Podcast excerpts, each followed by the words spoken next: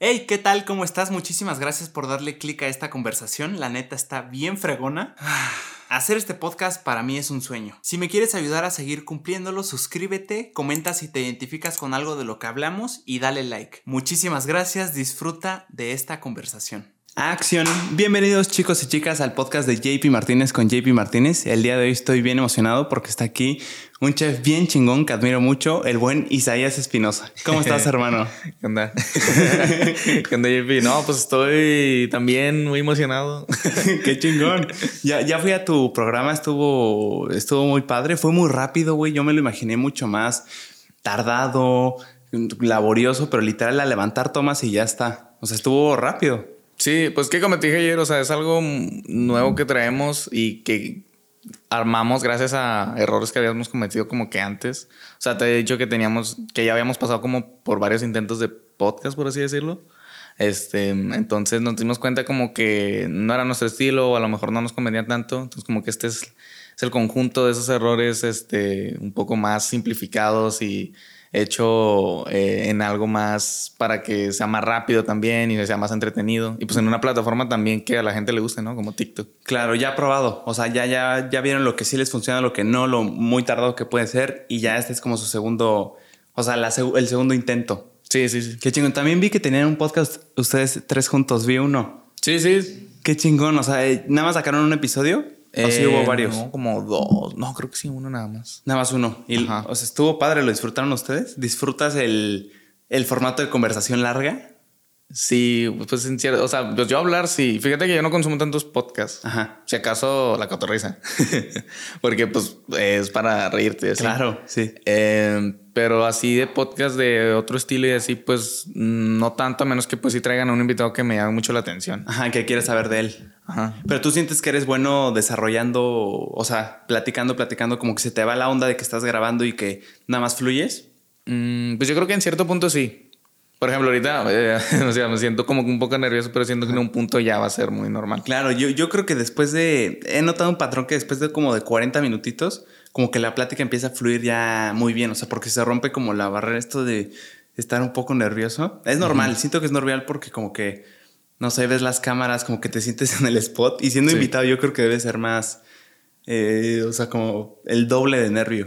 Sí, Sí, sí, está sí. raro, güey, porque, o sea, el host, en mi pensamiento, debería ser como el más nervioso porque es el encargado de, de llevar todo, güey. Pero muchas veces a mí me han invitado a podcast y yo, yo estoy más nervioso que el host. no, no sé por qué, güey, pero está padre. Sí, pues yo creo que se comparte. Digo, el, ayer te dije que estaba un poco más, este, como honrado de que me invitaran al prim- a un primer podcast porque anteriormente siempre era yo como que, el que tenía esa carga de, ok, ahora tengo que sacarle yo a la plática y tengo que esforzarme y tengo que investigar a, a quien vaya a venir y, y, o sea, no sé, este, saber por dónde irme y así. Pero pues siento que cuando te invitan, pues tú vas como de que, ok, a ver cómo se mueve el que me invitó, ¿no? Claro, o sea, como que ya la culpa no está en ti, es de otro. Eh, sí, sí, la responsabilidad de que pues se vaya sí, saltando de que bien, vaya ¿no? fluyendo. ¿Ese es tu primer podcast entonces, Misaías? Sí, donde yo... Donde tú eres el Sí, invitado. Ajá. Ah, qué chingón. Tú eres de Monterrey. Sí, sí, sí. De aquí, aquí naciste, aquí has vivido toda tu vida. Sí, o sea, mi mamá es de Monterrey, tengo mucha familia aquí en Monterrey, pero mi papá es de Oaxaca. Mmm, Ajá. Entonces... qué chingón. ¿Has pues, ido a Oaxaca? Sí, sí, de niño iba a Oaxaca eh, unas, que Tres veces más o menos. Llegaste a ir, ajá. Ajá, porque nos íbamos en carretera, o sea, en, en auto. A la madre, ¿cuánto es de aquí a Oaxaca? Vamos a como 20 horas, más No. de 20 horas. Seguidas. Sí, sí, sí. Qué horror, güey. Sí, Sí, sí. está lejos. Llegas entumido, la neta. Pero sí, mi papá es de Oaxaca, creció allá de niño y todo, este, ya como a los 20 se vino para acá. Entonces, pues ya que conoció a mi mamá y pues salimos José y yo. Pero tú siempre viví, o sea, tú naciste y viviste aquí toda tu vida. O sea, nada de que este, estas personas que viven tantito y luego se van a otro lugar y luego Ah, ya ok. regresan. Tú no, aquí no, no. siempre. No, siempre aquí. Ah, muy chingón. ¿Y desde siempre te gustó cocinar, Isaías? Pues creo que desde siempre, si bien no me gustó cocinar, creo que me llamaba la atención como el orden y en sí como que la creatividad. Entonces, eh, era muy así con ciertas cosas, o sea, de niño eh, con mis juegos, o sea, me inventaba juegos y así, ¿no? Ajá. Este, y ya como que cuando crecí a una cierta edad, es que luego mis papás entraron, bueno, mi papá siempre trabajó, en un punto mi mamá entró a trabajar también. Ok. Cuando yo tenía como 12 años, estaba en la primaria. Súper. Entonces, mi mamá lo que hacía era dejarme de que quesadillas, este, también huevito, guisos, y ya yo los recalentaba en el micro. Porque, o sea, pues, ya estaba listo, tú nada más lo metías y pum. Sí, porque yo iba en la primaria en la mañana, llegaba a mediodía y a toda la tarde estaba solo, porque José iba a la seco en la tarde. Entonces, Oh, ah, ok. O sea, tú, tú eras. O sea, Jos estaba en la casa mientras tú estabas. Ajá. Que Jos, contexto de su hermano. Aquí este se le ve su brazo nada más. Pero aquí está el, herma- el buen hermano de, de Isa. Entonces, mientras. Mientras tú estabas en la escuela, Jos estaba en la casa. Y ya que tú regresabas, José iba. sí, y a te quedabas solo. Sí, toda la tarde. A la madre. Entonces, pues sí, era como de que todos los días recalentar eso en el micro. Y pues obviamente en un punto me llegué a hartar, ¿no? Es horroroso. Ajá. Y a mí nunca me ha gustado comidas este, como muy instantáneas. O sea, de que la típica maruchan y así, ¿no? Eh, la verdad no soy tan fan, no sé, del sabor y así. Y, o sea, y eso desde muy chico. No es como que desde que empiezas a estudiar la cocina y te haces purista y eso. No, no, no. O sea, desde, desde muy chico. Entonces, pues en un punto le dije a mi mamá que me enseñara a hacer algo de comer, ¿no? Y me enseñó a hacer un huevito. Y pues ahí fue como de que, a la bestia. O sea, en primaria tú le dijiste, hey, enséñame a cocinar. Sí, y ahí estoy con mi mamá en, en la cocinita haciendo pues, un huevo con El jamón. huevillo. No mames. Fue, fue muy impactante, la sí me acuerdo y, y me, me sigo sorprendiendo a día de hoy cómo, cómo lo hizo y, y, o sea, y lo sigo recordando. Y me acuerdo que yo lo, lo, lo, lo experimentaba un buen, hacía un, un buen de experimentos con huevo, o sea, creaciones buenas, creaciones malas, horribles. Pero pues creo que de ahí fue como que partiendo algo, ¿no? Alguna espinita de que algún día podía llegar a dedicarme a esto. Y como que al principio cuando me emocioné, o sea, sí, sí le dije a toda mi familia que no manches, quiero ser chef. O sea, para el principio te gustaba. Esa vez que tu mamá te enseñó a hacer huevito, dijiste, ah, cabrón, está divertido. O era nada más, hey, aprende esto porque lo vas a necesitar. O sea, porque ya no quieres estar calentando las cosas en el micro y vas a tener que aprender a hacerlo tú.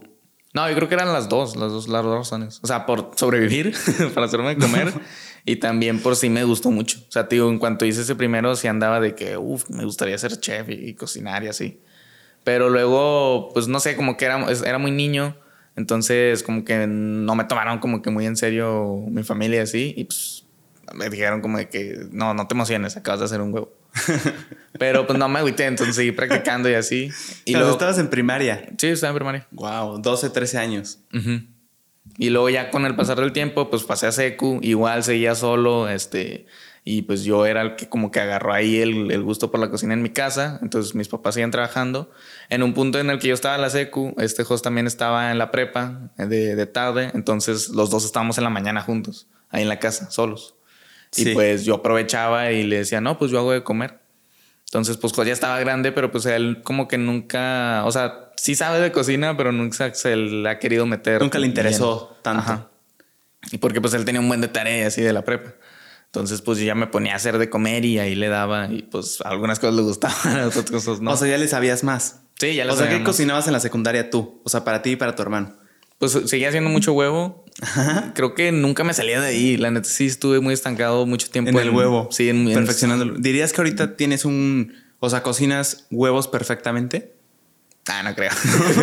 no, no, no. Sí, no, o sea, todavía hay un margen de error que está ahí, existe, ¿no? Pero sí, pues obviamente ya lo veo de una perspectiva. O sea, sí me he dado cuenta como que con el pasar del tiempo y de- con el que repito los platillos, Ajá. de lejos, o sea, como que piensa en la receta y, y la perspectiva es diferente a de que, ok, este puede pasar este error, le puedo cambiar esto, eh, el tiempo de cocción va a ser así, ya está. Entonces, como que desarrollando ese sentido, esa perspectiva de los platillos. Claro, o sea, ahorita para ti, ¿cómo, ¿cómo dirías que es un huevo perfecto? Un huevo revuelto perfecto. O sea, ¿cómo lo haces tú que dices, así me salió cabrón? Ok. Sí, no, pues yo creo que, o sea, para apreciarlo bien, o sea, cremoso, o sea, el que esté bien esponjosito, obviamente bien sazonado. Siempre he tenido ese, ese problema, o sea, con que todo vaya bien sazonado, no me gusta que sea muy insípido, o sea, yo sí soy muy salado. Digo, no salado al punto de que te escale la lengua, pero eh, sí que pues te explote como que el sabor en la boca, güey. Ok, Es- y pero, le- o sea, básico, huevo con jamón y ya está. ¿Así lo ves tú? ¿O de que quesito, su verdura, le, Ah, lo pues mezclas bueno. con un buen de cosas? Sí, sí, obviamente, pues este, yo sí le mezclaría también un buen. O sea, sí le puedes mezclar más bien un, un buen de cosas. Pero, o sea, en sí sencillo, el huevo revuelto, pues sí, yo diría que sí, cremoso, esponjoso, bien sazonado. Y ya como extra que le quieras poner y así, pues nada más dale su tiempo adecuado a cada cosa, ¿no? Ah, huevo. Ok, qué fregón. y estando en secundaria, que ya empiezas a cocinar un poquito más, o sea, como diariamente para, no solo para ti, sino para tu hermano, ahí todavía seguías pensando, hey, quiero, quiero ser chef, o sea, quiero estudiar esto, quiero especializarme más. O nada más era como, eh, todavía con la mentalidad de es necesario que lo haga para que los dos comamos, para que esté, o sea, para no estar calentando todo en el micro. Ah, ya. No, pues mm, sí lo pensaba en seguir de que, o sea, de que es necesario, de que tengo que seguir haciendo de comer, porque si no, pues, ¿qué, ¿de qué nos vamos a alimentar, no? Claro. Em, y pues, yo te digo, por eso por mucho tiempo seguí estancado en lo de seguir haciendo huevo, porque era lo más rápido. Y también no éramos como que mucho dinero para estar comprando siempre carne y, así. Entonces, pues, era lo, lo rápido, lo del día. Que la carne es cara, ¿no? O sea, en sí cualquier corte es más caro que otra cosa. Sí, sí, sí. Sí, es, caro. Y comparando tú que has ido a Ciudad de, eh, México, ¿has visto que la carne es más cara aquí o allá? O sea, en, como de lo que viste en promedio. Bueno, fíjate, cuando fui a Ciudad de México no, no estuve expuesto a ver precios de, de carne. De carne, ajá. Pero sí he, sí he escuchado, o sea, por blogs y videos que he visto. Según yo, o sea, es que allá tienes como que más facilidad conseguir carne en los mercados. O sea, mercados así clásicos, ¿no? Sí, de, que donde puedes comprar fruta, todo, también carne. Y ahí sí es conocido de que la carne es un poco más barata. Acá en Monterrey, pues por ser el norte y como hay un nuevo movimiento, o sea, ha habido nuevos movimientos donde se busca más calidad en carnes y así, pues sí aumenta un poco su precio, eh, pues porque según es de más calidad y la raza de la vaca y así, y otras cosas, ¿no? O sea, que es toda una cultura, ¿no? En Monterrey. Sí, la carne. Todo esto de la carnita asada. Sí, sí, sí. O sea, sí es muy... O sea, cada cuándo la hacen no, en pues, general o... O sea, yo creo que... Es, o sea, donde salgas, a la colonia que salgas, siempre en cada fin de semana, si no es que también entre semana vas a ver a algún humo de así de asador. o vas a ver como a grasita así achicharrándose en la parrilla. O sea, les o sea, ¿crees que es, es que está, está, cabrón? Es un, es un gran tema porque, o sea, ¿crees que lo que el, boom que tienen, que tienen aquí en Monterrey las carnitas asadas es por sí comer rico la carne en sí, o más bien un pretexto para juntarte con, tus amigos, con tu familia, y luego pasarlo a tomar y ya volverlo peda, fiesta. O sea, ¿qué, qué, crees que se hagamos un análisis de las carnitas asadas?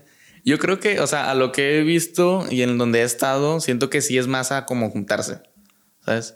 O sea, porque si fuera más por sabor y así, pues este, con que se junten tres personas ya hacen una carnita y comen rico, ¿no? Sí, sí, sí. Pero lo que tiene aquí es que una carnita empieza muchas veces con eh, la familia de la casa, o sea que son cuatro o cinco personas, y van llegando los tíos, van llegando este, los primos, los sobrinos, y así, ¿no? Entonces sí termina siendo pues una fiesta literal en la que pues está sonando música de fondo, cada quien trae su hielera con su cheve y cada quien trae a lo mejor sus cortes también y los van aventando ahí al, asador y van prendiendo carbón y así. Entonces yo creo que sí la excusa es pues para juntarse y disfrutar, ¿no? Por eso te digo que es más común en los fines de semana. Sí, sí, sí, o sea, ya que pueden venir familia, amigos de hasta un poquito más lejos. ¿Cuál dirías que es tu, corne, tu corte de carne favorito, Isaías? O sea, el, mm. tu preferido en general. Pues yo creo que hasta ahorita de todos los que he probado, la, aguja, la aguja norteña. La aguja. Sí, es que aquí sería como del corte un poquito. Bueno, yo lo percibo como uno de los cortes más este, neutrales entre pues calidad y, el precio, ¿no? Ah, o sea que en referencia es, es la aguja es cara o es pues que depende barata. Sí, depende también del lugar donde la compres, porque pues, hay unos donde sí la exportan y según es de un poco más de calidad por la raza de, de la res y así, ¿no? Este, y pues sí aumenta un poco más su precio. Pero no precio rebuy. Sí, no, no, no. Ah, ok, ok. O sea, término medio dirías tú. Sí, más o menos, yo creo. Ah, qué chingón. ¿Cómo te gusta la carne? ¿En qué término? Ese es un gran tema, güey, porque hay unos que, o sea, por ejemplo, a mi papá le fascina que la carne esté súper cocida y ya llega el punto en el que ni siquiera tiene jugo esa cosa y nada más es un pedazo de piedra. y a mí la neta no me gusta, pero luego también veo el extremo de que hay unos que les gusta que literal salga la sangre ¿Cuál dirías tú que es el corte de carne chingón? El término, el término de la carne asada chingón. Yo diría que un tres cuartos para que a todos les guste. ¿Sacas? Porque así no está tan rojote, pero sigue estando jugosito. ¿Entiendes? Ok, o sea que tres cuartos todavía se le ve lo rojito adentro. Sí, como que se ve. Es que hay un punto donde se ve tipo. eh, un rosa muy. ah, como. Muy fuerte. Ajá. Pero luego hay otro donde ya se va disminuyendo y nada más queda literal una línea muy, muy céntrica en la carne. Eso es como el tres cuartos. Eso es tres cuartos. Sí, y pero sigue estando jugosa, suave. Y yo creo que a mí es el que más me gusta también. Eh, y sí, digo, sí he comido carne en término medio. Y, pero pues, o sea, me gusta más el de tres cuartos. No hace verdad. daño comerla en término medio, güey. O sea, porque si hay unos donde literal, o sea, se ve todo bien por la superficie, por abajo, por arriba, por los lados, pero una vez que la cortas, por dentro, si, si te fijas, se ve como todo rojo, todo rosa sangrando, güey. O sea, parece que está cruda por dentro, güey. No, sí, la verdad, yo sé que sí se ve así. Y digo, cuando también empecé, porque yo sí me obsesioné en un punto mucho con la carne. Entonces investigaba en una etapa donde estudiaba cocina. Eh, sí investigaba mucho sobre los cortes de carne, las reses, todo esto de los términos y cómo llegar a conseguirlos perfectamente y así. Y está raro porque, o sea, lo investigaba y ni siquiera tenía como que el dinero para comprar esos cortes. Nada más lo investigaba, dije, por si algún Por día. si algún día lo necesitas. ¿Que ¿Cómo sabes, eh, Isaías? ¿Cómo sabes tu término en el que va la carne? Por- porque pues, no, la, no la partes en el asador. O sea, ¿cómo vas sabiendo cuándo ya está tu... O sea, cuándo es tres cuartos, por ejemplo? Pues es que ahí te basas en tiempo, en... Yo creo que también desarrollas un instinto. O sea, de la ves a, a- a puro ojo de que, ok, se ve este grosor, déjale doy este tiempito, este tiempito. Y pues también el tacto, o sea, hay técnicas como para tocarla y entre más suavecita se sienta, Sí, va. eso vi, que, que en un video le marcaste a un amigo que también hace carnes. Ah, Estaba sí. diciendo algo, no entendí, güey. O sea, con su mano como que le- las toca o qué. Sí, se supone que, o sea, es como que una base hacer esto de, de la mano y tocarte aquí. Entre más vas, este, como apretando los dedos, esto se va haciendo un poco más apretado, un poco más aguado y va como que representando los términos de la carne. Como que nada más una base. y o sea, pues, pero como apla o sea, tocas la carne y la aplastas. eh, no, o sea, está el puro tacto con el dedo. Puro tacto. Y de volada se va a sentir así el, o sea, de que qué tan suavecita esté. Entonces lo comparas con, con, con tu mano, dependiendo en qué dedo lo hayas puesto y pues dependiendo cuál haya sido, ¿no? De que este es término medio, la tocas, se siente igual, ya está en término medio y la sacas. O sea, cuán- eh, depende cuánto se suma. Sí, sí, sí. Ah, cabrón. Sí, te digo, o sea, si es de, si es de agarrarle práctica, digo, ahorita suena un poco raro y a lo mejor como que muchos No, no entendieron. ajá, no, lo, no lo llegan a comprender porque ya sí al, principio yo, yo me daba como que la entendía, pero la neta lo tocaba y lo sentía igual y, era- y se me pasaba. O sea, pero a ver, no entendí. ¿Tú, tú te tocas tu, como tu yema de, de la mano Sí, es esta parte. Este, Ajá. la- como ajá. gordito de, de aquí. Y luego que lo comparas con... Con el, lo suave que está la carne. Ah, Así, o sea, pero ¿qué te dice que es término medio, tres cuartos o ya cocida? Eh, pues es que vas como que cambiando de dedo. Este creo que es crudo. Ah, no, no. Este, este como que es crudo. Ah, Luego, mira, si vas haciendo esto, Ajá. se va volviendo un poco más durito. Más durito. Sí. El, el meñique ya es así bien cocido, te siente bien duro. O sea, que ya es una piedra, como le gustan a mi, a mi papá. sí. Ah, ya entendí, güey. O sea, vas, va- para los que nos están viendo, vas, o sea, con el pulgar tocas cada dedo. Sí. O sea, que tienes, bueno, no sé el nombre de los dedos, pero el meñique, el otro, el que le sigue. O sea, y vas sintiendo la parte. Sí, esto de aquí. Ajá, que es como la, sí, la parte gordita, pues, de la mano. Sí, la, de, la del pulgar. Entonces, lo más suave es con cuando la toques con el con este, ¿no? O sea, con el primerito después del Sí, pulgar. con el índice. Y luego. ¿Eso qué significa? Que esté aquí. Pues. No, no, es en esta parte. La de aquí adentro. Ah, ok, ok. Sí, sí. O sea, se siente más aguadito y se supone que es como cuando está crudo. Ahí está crudo. Ok. Y luego luego- el, el siguiente. Y luego vas poniendo en, el otro dedo, en el que el dedo es del medio. Ajá. Y ahí podría estar, creo que como en un. Creo que se le llama sellado en inglés, y no es que término medio también. Casi crudo. Ah, sí, o sea, ya un poquito más cocida y, y como tú, como lo dijiste ahorita, que se ve así rosa y parece sangre. Sí, con un buen de jugo, me imagino. Ajá. Y luego, pues si pasas a este, ya es un tres cuartos que te decía que es como que el más este tranqui para todos y para que pues todavía esté suave y jugosita. Ajá, el family friendly para todos. Ándale. Ajá. Y ya llegas al meñique y pues es como un poco ya más durita. Que ahí sí ya se te pasó. Ya la regaste. Sí. Ah, huevo. Sí, sí, sí. Ok. Y ya después de comparar todo, todo esto con la con tu yema de la mano, ahora sí to- vas tocando. O sea, la carne. Sí, o sea, si te la llevas, vas tocando. O sea, comparas cuánto se suma en tu mano eh, a cuánto se suma en la carne y eso más o menos te va diciendo. Sí, pues te digo, el tacto, ¿cómo lo sientes? Pues te digo, es práctica. Qué chingo. Entonces, Que, que sería pecado, Isaías, partir la carne en el asador y ver literal cómo va por dentro. No, no, la neta, pues yo lo he hecho. O sea, cuando yo iba iniciando, sí desconfiaba un buen y dije, o sea, por ejemplo, si ponía tres cortes al mismo tiempo que son del mismo tamaño, decía, ok, pues corto uno y si este ya está, los otros dos también. ¿Entiendes? Es claro, porque los pusiste al mismo tiempo. Sí. Es cierto que. ¿Cómo es? Para estructurarlo. Es cierto que una carne asada perfecta y que te va a salir bien es porque solo volteaste la carne una sola vez.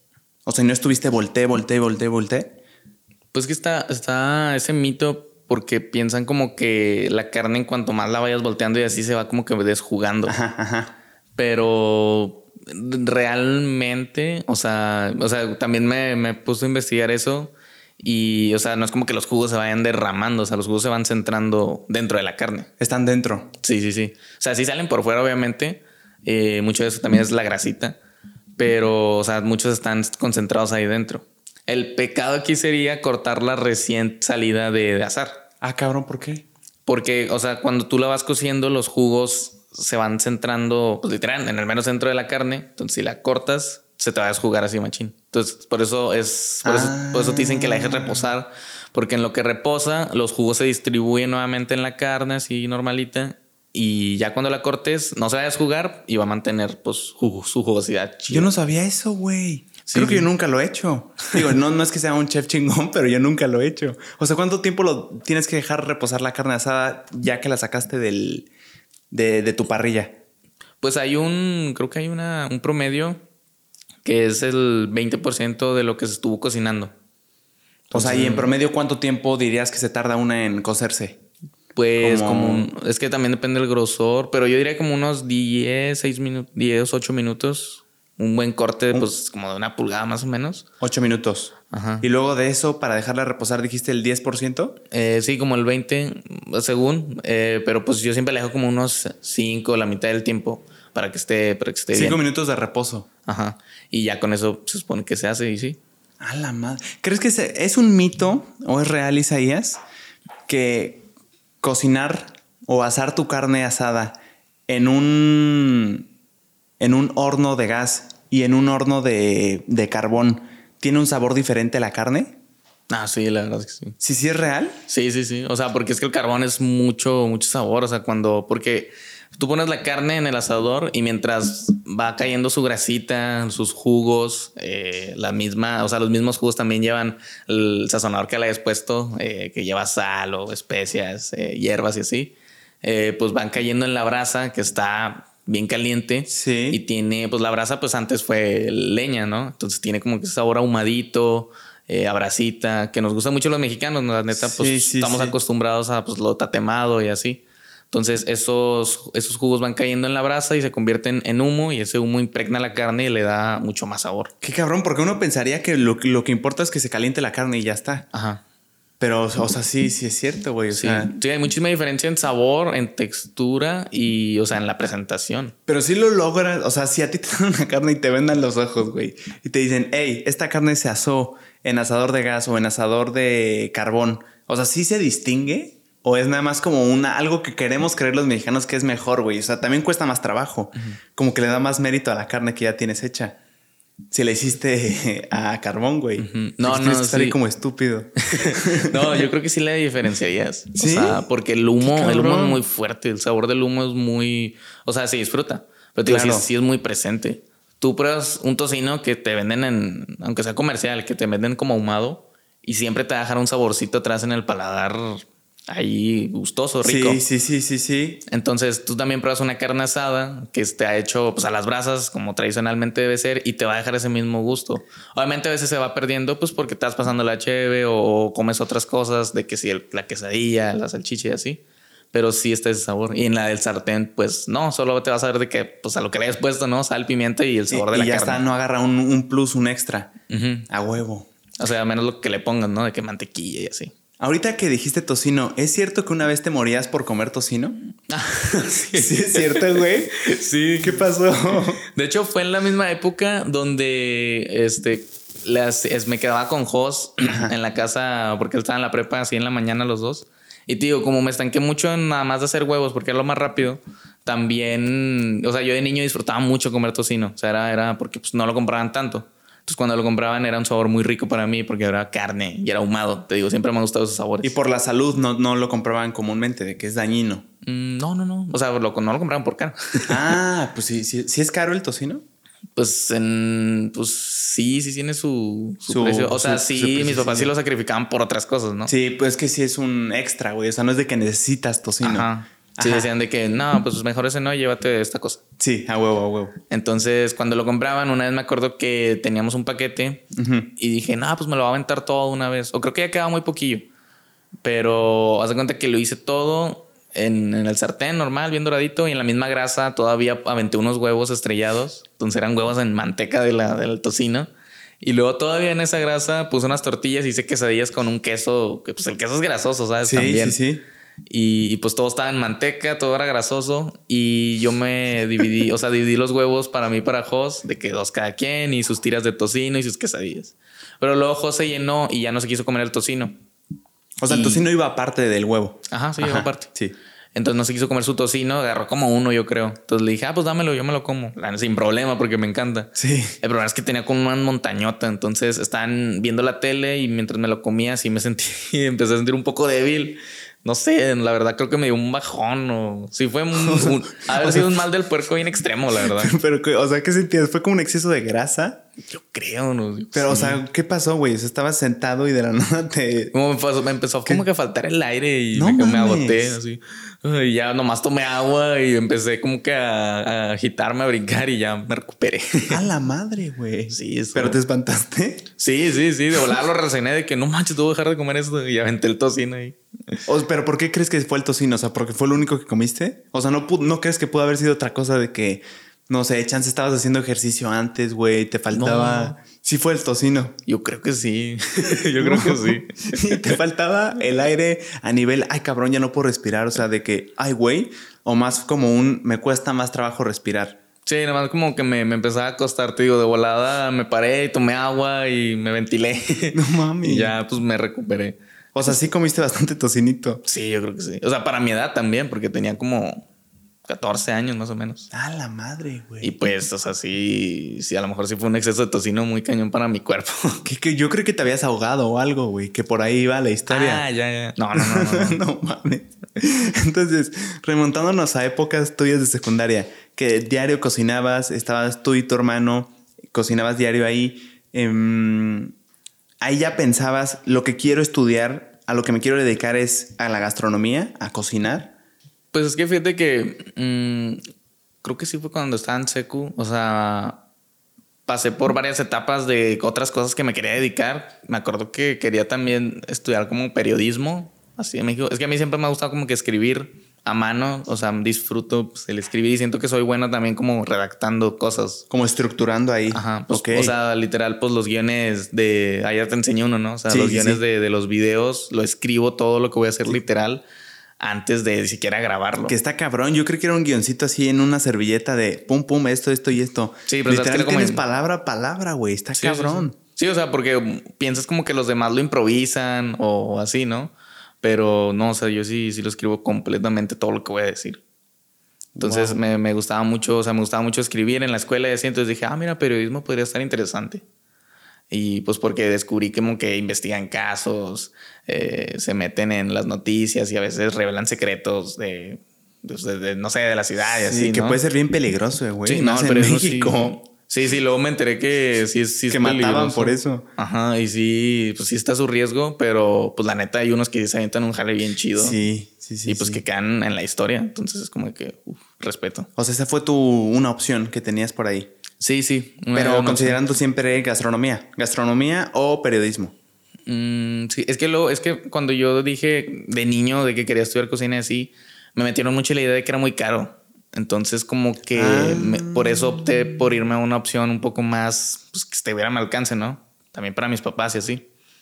Entonces, por eso te digo que empecé a pensarlo de periodismo y así. Luego también una vez pensé en ser DJ, no sé por qué. Sí, ah, güey, todos pensamos en ser DJ alguna vez. Todos quisimos ser DJs, güey. Yo también quise ser DJ. ¿Tuviste tu clase de DJ en la escuela o algo así? No, no, es que me acuerdo que en esa época pues estaba mucho pues el auge y toda esa Como de la mezcladora. Sí, sí, sí, de, de todos los, los, DJs que estaban floreciendo en esa época y pues las canciones topeando y así. Que se veía posible, güey. O sea, se ve posible ser DJ. Literal, ves como una maquinita y tú ves bien fácil de que ves cómo le pican aquí, le bajan, güey. ya está la otra canción y todos están así. O sea, siento que es el trabajo de los sueños de cualquiera, güey. Poner música. Así lo vemos, siento. Sí, pues sí está interesante. O sea, pues tener toda la multitud ahí saltando como, como loca. Tú controlando, güey. Está cabrón el nivel de poder que puedes poner. Sí, creo que era lo que más me interesaba. Ser DJ era tu opción. ¿Dirías uno? Sí, sí, en, ese, en esa época sí. No mames. Entonces. Qué cabrón, güey. Ahorita podrías estar en un antro, güey. Sí, tocando ahí. Moviendo a la gente. Sí, güey. Pero también la vi un poco, pues, difícil porque dije, pues, ¿dónde empiezo? ¿Qué consigo? Este, ¿dónde? O sea, ¿de dónde parto para empezar a hacer esto? Sí, no es como una carrera establecida, güey. sí, no. Chance chef, como que sí tienes tu, unas rutas que puedes tomar. Pero ser DJ, quién sabe qué sea, güey. ¿Cuál sea el proceso? Sí, es que con la cocina luego me di cuenta como que, pues es, es básicamente es hacer de comer. Entonces todo el mundo ocupa comer. Claro. Entonces, pues como que no hay una falla de, de que te va a faltar algún día trabajo. O sea, siempre vas a poder hacer de comer para la gente. Entonces creo que ahí fue donde empecé a agarrarle un poco más de lógica de que, oh, ok, pues puedo dedicarme a algo de cocina. Y, o sea, me podía dedicar sin siquiera estudiarla. O sea, porque yo le dije a mis papás, no, pues que es que quiero ser cocinero, ser chef algún día. Eh, y ellos mismos me dijeron de que, pues es que no ocupas en sí como que estudiar. O sea, puedes ir a aprenderte a, a restaurantes y así. A foguearte. Entonces mi idea también era esa. Mi idea como que era irme a, a restaurantes así de San Pedro empezar de mesero desde lo más abajo que se empieza. O sea, porque pues así es en todos los, los, restaurantes y así empiezan, así han empezado pues los más grandes chefs. O sea, de que siendo, ¿cómo se le llama? Barrotero. Sí, sí, sí. O sea, mesero, empiezas de la lavaplatos. Ajá. Sí, que, tenga que ver contrastes. Y contexto ahorita que dijiste San Pedro, para la gente que no sepa, es el lugar más nice de Latinoamérica, güey. Está cabrón.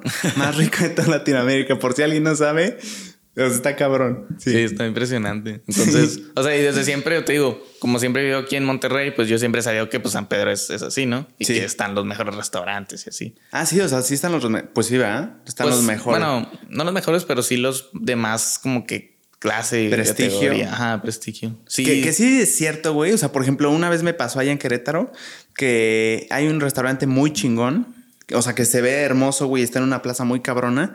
Y pues eh, fuimos a desayunar y dije, no, no, va a estar muy cabrón.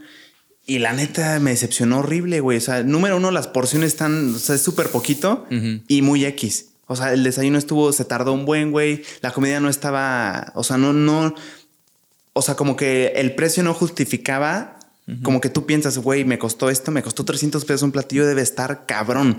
Debe ser el mejor, los mejores chilaquiles que voy a probar en mi vida.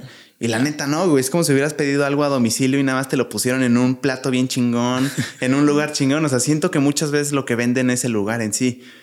Sí, sí, muchas veces es eso. También, o sea, pues la experiencia, vaya. que se van más por eso. Sí. Y, o sea, te digo, para mí, o sea, es que como dijiste ahorita, de que, o sea, de que dices que en San Pedro están los mejores restaurantes. O sea, no es tal como eso, sino como que están los de más prestigio, como los que ponen las revistas, vaya. Ajá, o sea, los más caros. porque pues yo nunca me he dejado, bueno, en un punto, sí, cuando estudiaba me dejé llevar mucho como que a apandearme por lo gourmet y lo contemporáneo y así, o sea, de que de los estilos de cocina.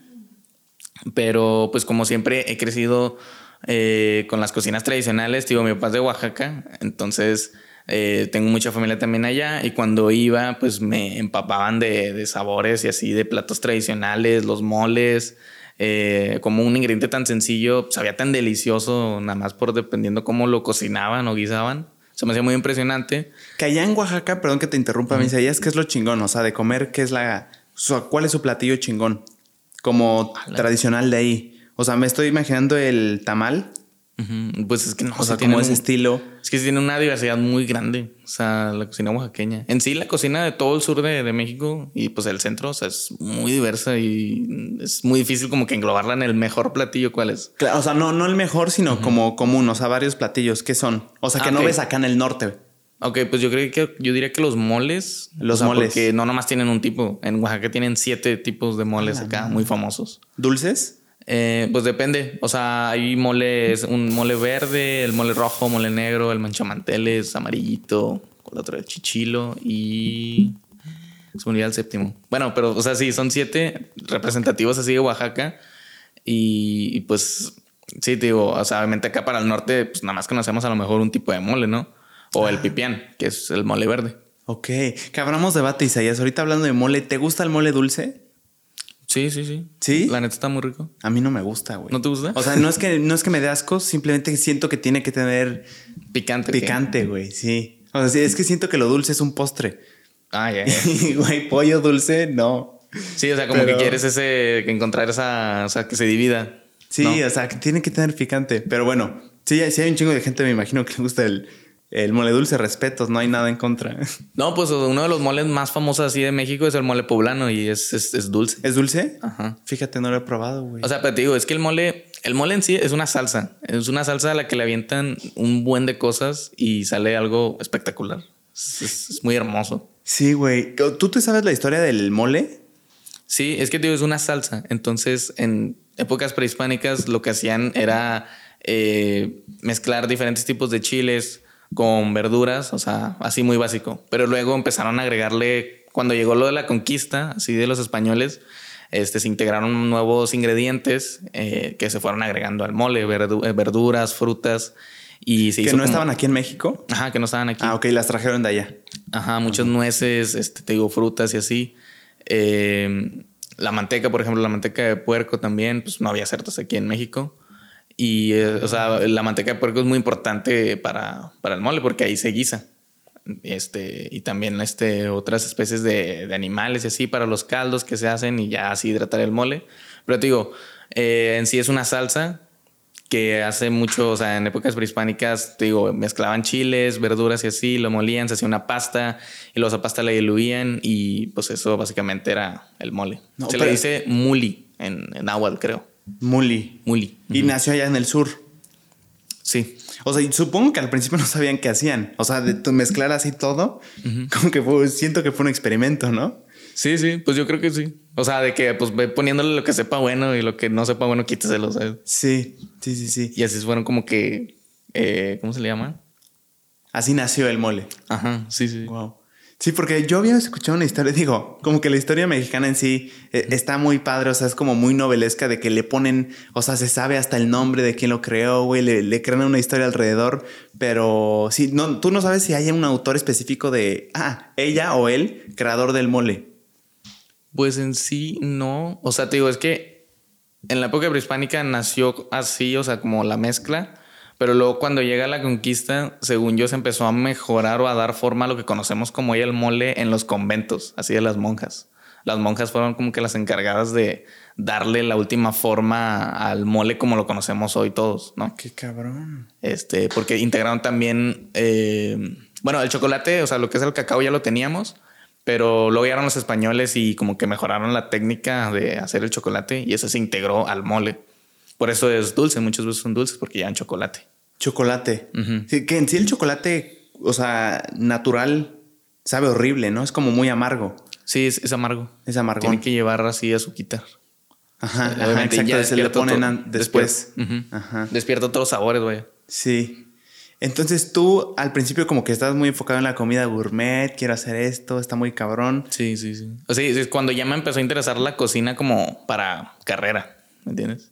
Este, porque te digo, siempre estuve rodeado de esa, de esa influencia de la cocina oaxaqueña, la cocina aquí del norte, guisos, eh, o sea, muy tradicional.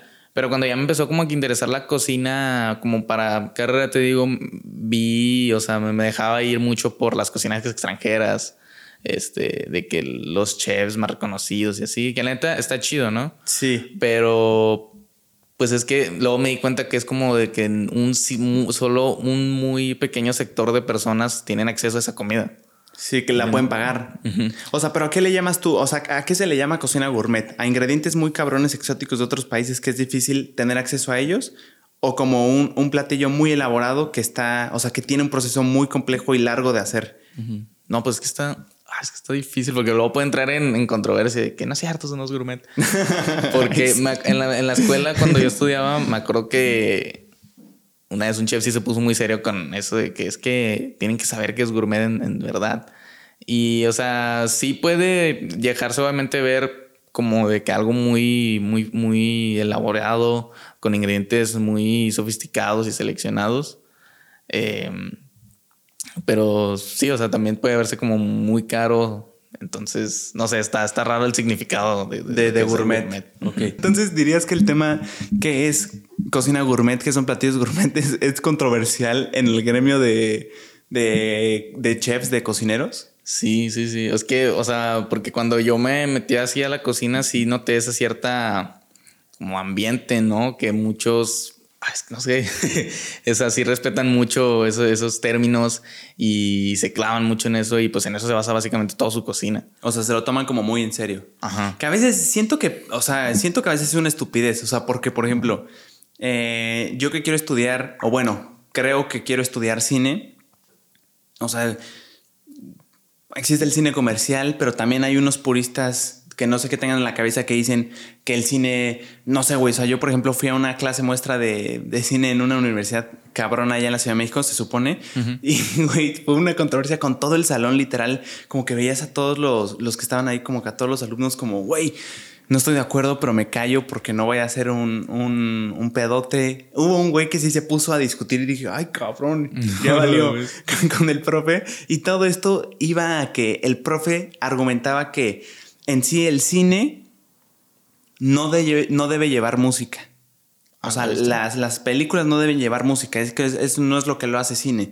Él argumentaba que en algún sentido tiene razón de que es una estupidez que, la, que las industrias como Hollywood y así nos, nos quieran hacer, nos digan cómo sentirnos, cuándo sentirnos así. O sea, como que él argumentaba que la música era para estúpidos, o sea, aquí te tienes que sentir así. Pum, pum, pum, pum. Aquí tienes que sentir misterio, aquí tienes que sentir felicidad, aquí tienes que sentir tristeza. Y sí, sí siento que tienen un punto, pero a veces es clavarte tanto como, o sea, esto voy no tiene nada que ver con el cine, pero esto voy, que como que a veces la gente se toma tan en serio su, pues güey, su profesión que luego se vuelve hasta un poco ridículo. Sí, no, pasa. la neta. La neta pasa lo mismo en cocina. Este ese. Digo, es que estas son cosas que hablábamos, o sea, que yo hablaba mucho con Jos porque yo pues traía esta mentalidad de que no, Jos, este, la cocina contemporánea y lo gourmet es lo de hoy, es lo que nos es de la verdadera cocina. Y pues, eh, Jos no es ningún conocedor tan grande así de comida, pero sí es muy realista y ve diferentes puntos, este, o sea, diferentes perspectivas, las compara y pues ya, pues así con esas me sentaba, ¿no? De que pues es que date cuenta que es así. Y yo también, en cierto punto, también me daba cuenta de que sí, como tú dijiste, son muy puristas algunos y caen en el punto de, o sea, de que un platillo tiene que ser así y no lo puedes cambiar. Y yo tengo un conflicto con eso, ¿sabes? Porque muchas recetas que yo hago ahorita mismo para, o sea, pues para redes sociales, sí. agarro una receta base, o sea, porque todas son recetas mexicanas tradicionales, ¿no? O sea, no sé, nopalitos con carne, eh, los chiles rellenos. Y, o sea, ahí cada familia te va a decir que lleva un chile, cómo es de verdad un chile relleno o cómo es, son los nopalitos. De verdad, güey, usaste la palabra clave. Este es un chile relleno de verdad. Sí, siento que lo usan un chingo. Sí, que así se hace de verdad. Y lo mismo, o sea, es más extremo con los chefs, ¿me entiendes? ¿Es más extremo, dirías? Sí, con ciertos platillos o, ciertos ingredientes de que así se debe usar o así debe ser. Y, o sea, la neta tengo un problema con eso porque, pues, como que le quitas a veces las ganas a la gente de experimentar en la cocina o de... De crear. Sí, o de crear, vaya. Sí, güey, estoy de acuerdo. Pero a ver, vamos a aterrizarlo a un, a un ejemplo concreto. O sea, ¿qué dirías tú? Por ejemplo, un platillo que se te venga a la mente que como que ya hay, ya hay una manera de hacerlo que los puristas dicen que así es y, ya está, se chingó. O sea, ¿cuál te viene a la mente? O sea, para aterrizarlo y rebotarlo. Por ejemplo, el taco al pastor. Ajá. Es de, o sea, el taco al pastor yo creo que es el taco más famoso de México. O sea, en cualquier lado lo conocen y aún no sean de Ciudad de México. Y, o sea, siempre cada taquería o cada chef te va a decir qué ingredientes debe llevar el adobo para que se haga, pues, de adobo al pastor y así este, o qué le debes de poner al taco, qué salsa, o sea, debe llevar solo salsa verde, no le puedes poner salsa roja. ¿Ah, ¿Eso, ¿Eso dicen los puristas? Sí, muchas veces dicen ¿Solo salsa verde? Ajá, o lo de la piña, de que no, ¿cómo no vas a poner piña al, taco del pastor? Pero pues, oye, aquí hacemos tacos de trompo en Monterrey y no le ponemos piña. O sea, aquí no, no se usa eso. no le ponen piña. O sea, si quieres, sí, obviamente te querías que ya lo están implementando. Eh, pero, digo, o sea, el taco al pastor en sí Muchos dicen que tiene que llevar huevo piña o la cebollita cruda, no cebolla guisada. No mames, así se ponen de. Sí, sí. O sea, es el que ahorita me viene a la mente perfecto Está chingón. O sea, taco, taco de pastor comercial en cualquier taquería de México. ¿Qué sería? O sea, taco de pastor, si quieres con piña, si quieres no con piña. Eh, la cebolla da igual. O sea, ¿qué, qué, qué es lo diferente? De, ¿Lo de las salsas? Sí, o sea, te digo, se supone que nada más, o sea, es que muchos te dicen que debe ir, o sea, que debe que llevar la piña, salsa verde y las cebollas y cilantro crudas. Solo así es un taco de pastor chingón. Sí, se supone, muchos dicen, ¿sabes? Los puristas. Ok, ok, ok. Pero pues obviamente nada se compara a ponerle cebollita guisada o una salsita roja, incluso le mixeas, ¿no? Salsa verde y salsa roja, ¿por qué no? O sea, porque sepa más rico. Le dejas la piña porque pues es acidez y pues te está chido el contraste. Este, y a lo mejor un toque de sal y limón más extra. Que a lo mejor también te van a decir como que, no, ¿cómo le vas a poner más sal? Ya está perfecto. No mames. Que, que, güey, haciendo este análisis está interesante porque finalmente, ¿en qué se basan estos puristas de lo que sea? O sea, tanto de cine, de gastronomía, ¿en qué se basan, güey? O sea, creo que la regla para esto de que se debe hacer o no está en la gente en general, de que, güey, ¿cómo lo está consumiendo la gente? Esta persona le puso limón y gustó y ahora la receta ya se esparció y así se- o sea, así lo come comúnmente la gente. O sea, ¿en qué se basan estos puristas de que así debe de ser? Como que siente que tienen un paladar eh, de Dios, o sea, que está muy cabrón o qué, o sea, no entiendo, güey. Sí, está raro, ¿no? O sea, porque como es muy, muy conservador, ¿no? De que vamos a dejar este platillo así hasta el fin de la historia. Es como que, pues no, ¿por qué? ¿Sabes? O sea, si puedes explorar otras áreas de sabor o de combinaciones que van a saber igual o no más ricas, pero sí diferentes, pero que igual siguen sabiendo pues deliciosas. ¿me Sí, o entiendes? sea, siento que el que manda es como el- tú cómo lo comes, o sea. Sí, es que ¿por qué quitar? O sea, ¿por qué como que cerrar... eh, El modo de hacerlo. Ajá, cerrar oportunidades de hacerlo diferente en algo tan creativo y tan este, didáctico y así que, que es como, como es la cocina, ¿me entiendes? Ese es como que uno de mis conflictos. Sí. ¿Tienes algún ejemplo ahí, Isaías, que, haya- que hayas visto, o sea, en la historia de la gastronomía, que sepas de algún platillo que como que revolucionó justo a estos puristas que decían así se hace, así se hace, y luego llegaron a hacer algo diferente y dijeron, dijeron pum, cabrón, cómo estos dos sabores se llevan tan bien? O sea, hay algo así como, pues, no sé, güey, me estoy, me estoy intentando eh, relacionar algo, no sé, con mostaza puede ser algo que digan, no mames, ¿cómo mostaza con esto? Ah, ok. o sea, ya, algo en un ya. platillo que haya, hayan dicho, no sorprendido". mames. Pues, no, por ejemplo, la pizza con piña. Ya es que a muchos no les gusta, pero otros, o sea, dicen que es la mejor combinación del mundo. O sea, y la neta, pues sí, o sea, porque es, es- es- vamos a lo mismo, es como el taco de pastor que lleva piña. Sí.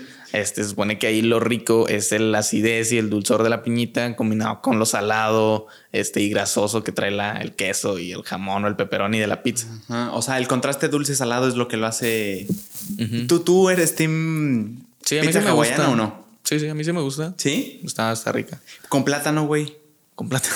¿No has visto que le ponen plátano? O estoy alucinando. He visto que ¿Sí le ponen ponen- plátano? Creo O sea, que sí, güey. He visto que le ponen pera. Ah, cabrón, a la hawaiana. Eh, no, no, no, a pizzas. A pizzas. eh, De que le ponen pera. Ah, no me ha tocado esa. ¿Te gustó? No, no, no la he probado, pero, pero sí he visto que le ponen. Y Yo pues, estoy, no sé si estoy alucinando, güey, pero creo que hay una pizzería a la que he ido donde la pizza hawaiana es la pizza normal, la base de salsa, queso, masa, más piña, más cereza, como una cerecita, más plátano. a la vez. Y está rico. Ah, o sea, sí lo has probado entonces. Sí, sí la he probado, pero ya no sé si estoy mintiendo, güey. O sea, según yo sí. Sí, güey, según yo sí, pero bueno, si tú has visto pizza con pera, seguro sí hay, si hay Sí. alguien que se atrevió a hacer eso. Pero no sabía mal. No, no, no. O sea, es que te digo, pues son nada más como que nuevas este, formas de sabores. y que, Intentos. pues, ajá, y que pues salen bien y están ricos. ¿Cuál es la pizza más exótica que has probado que digas, qué pedo que le pusieron esta a una pizza? Mm, La mía sería, pero no la he probado, pizza de atún. O sea, que tenga atún, yo digo, güey, eso no va. O sea, no hay manera. La neta no lo probaría. Pero tú no sé ¿qué, de qué estilo, que vaya cocido, que vaya crudo, que vaya como los de lata. No sé, no, no creo que de lata le pongan, pero atún en sí se me hace raro.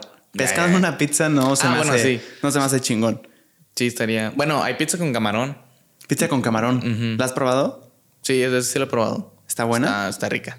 Porque pues a fin de cuentas es camarón, es carne, tiene el sabor rico y pues es lo demás es masa, queso, está Sí, bueno. sí, sí, sí, Como si te comieras un taco de harina, una quesadilla de harina con camarón. Sí. No está bueno. Eh, ¿Dirías que es la más exótica que has probado? Mm, No, es que estoy intentando recordar. Creo que una vez probé alguna que llevaba chapulines. A la madre, güey. Y estaba rica. O sea, pues los chapulines son ricos. ¿Son salados? sí, son salados. Sí, pues que así los hacen, así como que los tipo curan en, en sal. A la madre. Porque he visto que también hay como postres de chapulines, ¿no? Como en chocolate y así. Ajá, sí, los usan en varias cosas, galletas y todo el tipo. Digo, a mí me gustan porque, pues digo, mi papá es de Oaxaca, entonces Ah, eh, cuando íbamos para allá sí los probaba y están muy buenos para, pues, para botanear, así nada más con salsita y limón y luego se lo pones a otras cosas y también sabe muy bueno, salsas y así.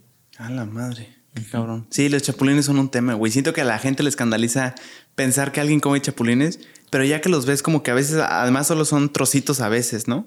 Sí, O sea, sí. como otros, ni siquiera ves el animal en sí. Sí, hay unos que sí están bien extremos, ¿verdad? Que sí están enormes. Sí, pero hay los otros que sí ya son puro polvo. Sí, no sé si me animaría, güey. Está como muy. Nunca los Siento que el límite para comer un chapulín y una cucaracha es el mismo.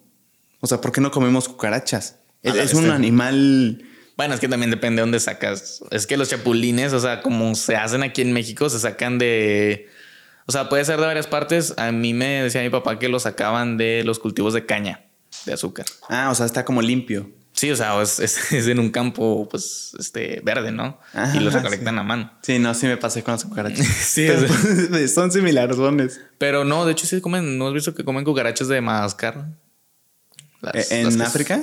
Eh, no, no, no. O sea, hay un tipo de cucaracha que se llama cucaracha de Madagascar. Ah, no he visto, güey. Y son las cucarachas sí que son de caparazón muy, muy grandes. No son las que ves aquí normalmente. ¿no? Y sí se comen también. Ah, qué cabrón. Pero sí parece cucaracha. Sí, sí, es un, es un tipo de cucaracha. Uy. Y también se come. ¿Te Esa sí no animarías tú a probarla? O sea, si te la dicen, hey, si ellas aquí, tengo una cucaracha de Madagascar. ¿Te avientas por curiosidad? Es que con los chapulines sí los probé, pero porque pues me da confianza de dónde los traen. O sea, sí te creo de dónde los traen y cómo los Ah, hacen. Sí, sí sabes. Ajá. A huevo. Y yo como que ya está más normalizado Sí, en cierto sí, punto. sí, pero ya una cucaracha de Madagascar es como que, "Ala, ¿de dónde la sacaste? ¿Cómo la hiciste? ¿Cómo sé que no me voy a enfermar? Claro. Oye, güey, hablando de animales que están exóticos en la comida, lo que probaríamos, si no, ¿crees que sea un mito? Que, o sea, ¿crees que sea posible que nosotros hayamos comido durante toda nuestra vida tacos de perros en taquerías? Porque se habla mucho, güey. Hay como estos mitos urbanos de que, güey, todos en... eh, Está este dicho, no sé si lo has oído, pero a mí me dicen de que, hey, güey, a huevo en tu vida has probado un taco que es de carne de perro en cualquier taquería callejera. Y yo me quedo pensando, güey, es que es posible. Es que también depende de la taquería, ¿no? Donde vayas. O sea, sí, pero ¿crees que alguna vez, o sea, crees que sí sea una práctica que se... O sea, ¿crees que sea posible, güey? Pues yo creo que a lo mejor y fue cosa de que pasó alguna vez y se fue esparciendo el rumor entre pues todas las taquerías, o sea, porque pues quedaron expuestas a que es mucho, o sea, todas literal son callejeras. Sí. Este, pero no creo, no sé, a lo mejor y sí, ¿no? Porque sí tiene sus beneficios, güey. O sea, siento que es más barato agarrar un perro de la calle A la vez. y lo haces tacos, güey. Te sale para un buen. Ni Siento que les conviene. No me gustaría comparar eso, güey. Sí está o sea, feo, ¿va? Sí, o sea, lo que he visto también, a lo que muchas veces llegan a decir de que, de que esos tacos son de perros es por lo baratos que son. Ajá, ajá. Pero el otro día, por ejemplo, estaba viendo un video de, creo que era de la ruta de la garnacha, donde fue un mercado de, de carnes, así en la Ciudad de México. Este, y literal, pues venden carne todos los días y está enorme el mercado y pasan kilos y kilos de carne de res y cerdo al día. Este, y ahí uno de los trabajadores explicaba de que por qué hay tantas taquerías que venden tacos eh, a menor precio. Y es porque la carne eh, ya es carne pasada. Ah, o sea, es de cerdo, de todo esto, pero ya ha pasado. Sí, que ya lleva días. Este, no es que esté podrida ni nada, o sea, se puede seguir consumiendo, pero ya no la pueden vender como fresca. Entonces su precio disminuye mucho y pues llegan ciertas taquerías, la compran por el mismo precio también eh, y ya te la venden y pues obviamente pues, va a estar a un precio pues más bajo. Sí, sí tiene sentido, ¿eh? Que nuestra brújula moral está bien rara, güey. O sea, porque ¿cómo nos atrevemos a escandalizar de, ay, güey, no, no digas de que son tacos de perro, no mames, ¿cómo crees? Yo no comería tacos de perro, pero a la vez está súper, es súper común y normal que veamos cerdos muertos en las, en la, en los mercados, güey, la cabeza literal, las vacas no las comemos. O sea, güey, está bien raro eso, güey. ¿Qué- ¿Cuál es el límite de por qué, por qué perros no? O sea, digo, yo no estoy apoyando de sí a los tacos de perro, pero está raro, ¿no? O sea, Pues yo creo que es algo que estaría muy... O sea, ya está ahorita muy difícil como que alguien haga un escándalo muy grande por eso, porque pues ya es algo que traemos la humanidad desde hace muchos años, sí, ¿me entiendes? Sí, sí, sí. Digo, desconozco la neta por qué o cómo se dio a escoger estas ciertas especies o razas de que el cerdo, la res y el pollo son para este para comer. Sí, para comer. Pero Sí, o sea, digo, como viene desde hace mucho, pues yo creo que pues para ahorita pues ya se volvió normal, ¿entiendes? Sí, sí, ya es súper común. Sí, es que ya algo cultural. Porque, güey, también en... Yo tuve, yo tengo una amiga turca de Turquía y eh, yo no sabía, pero en Turquía no comen, o no sé si en algunas partes, pero el cerdo está como... ¿El Ah, cerdo? Sí. es el cerdo. Creo que sí es el cerdo. Es que Por tema religioso. Ah, creo que son los judíos los que... Los judíos que también. no pueden comerlo. Sí, si no me falla. Ya no sé si es la vaca o el cerdo en Turquía, Es que pero es depende- algo de eso. Creo que en, en depende, o sea, el cerdo y la res, sí, en ciertos países, sí, como que no, por, por religión. Por cosas religión. Ajá. Es- Eso está bien cabrón. Pues es que ah, hay un país, creo que es la India, no, no recuerdo, donde sí alaban a las vacas. O sea, pues sí las Ah, toman sí como oído, dioses. Entonces, pues por eso, obviamente, pues no te vas a comer a tu dios, ¿verdad? Qué locura, güey. Oye, Isaías, entonces sí estudiaste gastronomía. O sea, Sí. digo, te pregunto esto, ayer estuvimos hablando y ya, sé- ya sé más o menos, pero te lo pregunto porque para no inferir que ya sé, o sea, para que, porque todos los demás no saben. Sí, no, pues eh, digo, de hecho varias veces lo he dicho en uno que otro pues, en vivo, eh, que pues a los 15, cuando salí así de la secundaria, ya, o sea, te digo, pasé por esta etapa de qué me quiero dedicar y qué no. Y cuando ya me di cuenta como de que la cocina es algo que siempre va a estar ahí y que siempre vamos a ocupar como que comer, lo vi muy viable y dije, nada, pues déjame meto a una escuela. Eh, bueno, no, mira, te digo, la primero era como que me voy a algún restaurante como mesero, empiezo abajo, empiezo a aprender y así. Pero luego llegó un amigo que él se iba a meter a estudiar a una escuela de cocina aquí en Monterrey. Eh, y me dijo, eh, pues vamos a meternos. El problema es que él se iba a meter sin hacer la prepa, porque pues la escuela no lo pedía, era una carrera técnica. Entonces nomás ocupabas llevar tu certificado de secundaria y ya te metías a estudiar. O sea, que una carrera técnica es chutarte la prepa argumentando que ya estudiaste una, o sea, como si fuera una uni- universidad. Mm, no, no, ¿cómo? O sea, O sea, si estudias una carrera técnica, por ejemplo, en gastronomía, no llevas, no llevas materias de matemáticas Ah, y todo eso. No, no, no. Es, Es, que en esa, centrado. escuela, en esa escuela estaba dos opciones. O sea, una era con prepa y otra era carrera técnica. Mm, ujú. Para ambas solo te pedía el de secundaria.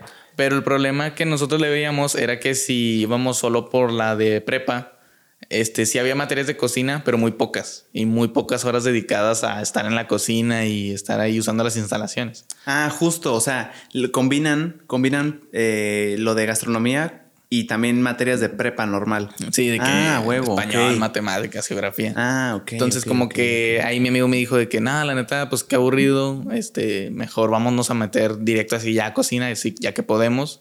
Y pues luego hacemos, no sé, prepa en línea rápido y ya nada más para tener el certificado. Entonces yo le dije esa idea a mis papás y pues la neta pensé como que me iban a hacer un pero, pues por lo del certificado de la prepa y así. Pero no, o sea, se portaron muy bien, me dijeron, ah, pues va. Pero luego aquí entró un dilema con el precio de la, de la escuela y ahí es donde entró Jos.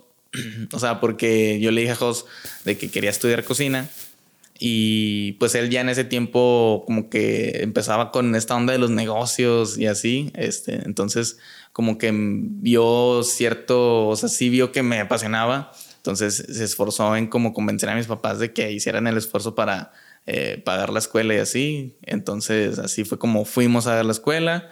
De hecho fui con Jos la primera vez a ver las instalaciones y todo. Me convencieron obviamente, estaba muy chido. Y pues salí bien emocionado, mis papás vieron esa emoción y ya la siguiente semana estaban inscribiéndome. No y así es como entré pues con mi amigo, ¿no?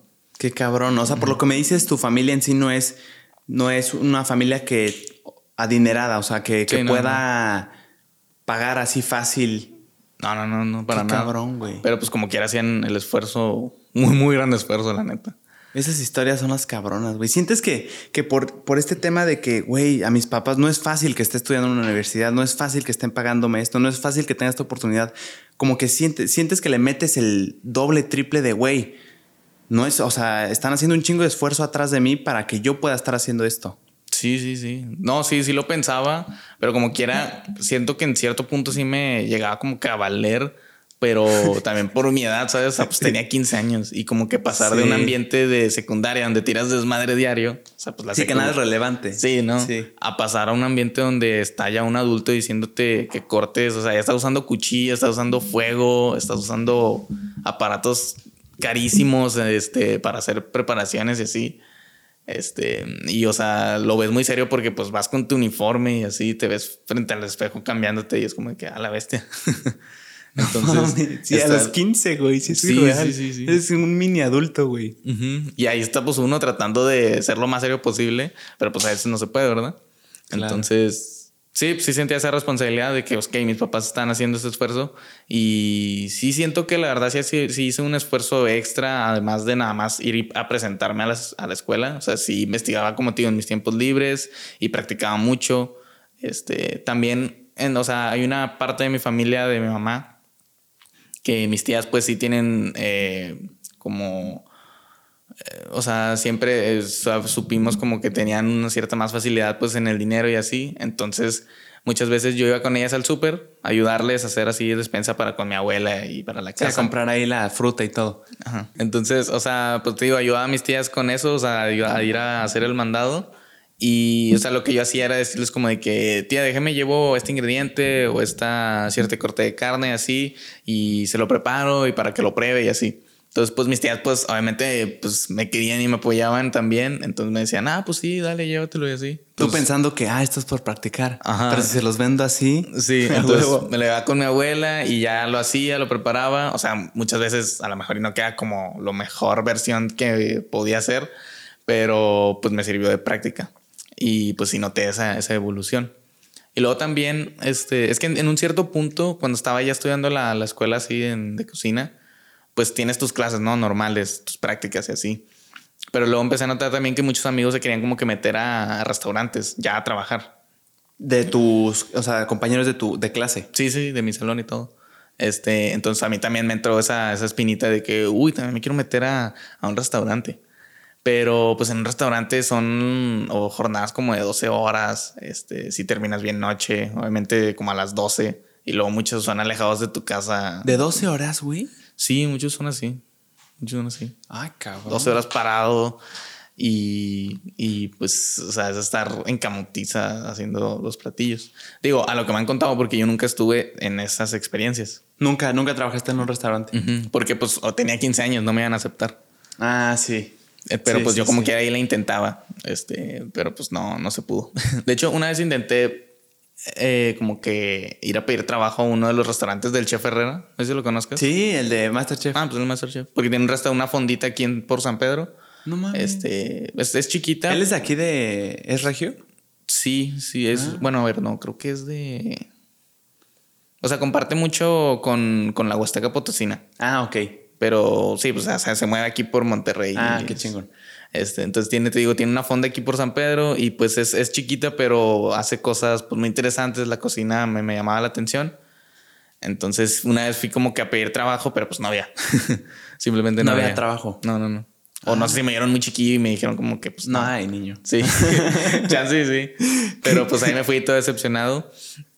Eh, lo que pasaba también es que en ese, ese mismo momento en el que empecé a estudiar ya en la escuela, también empezamos pues con lo de chef en proceso.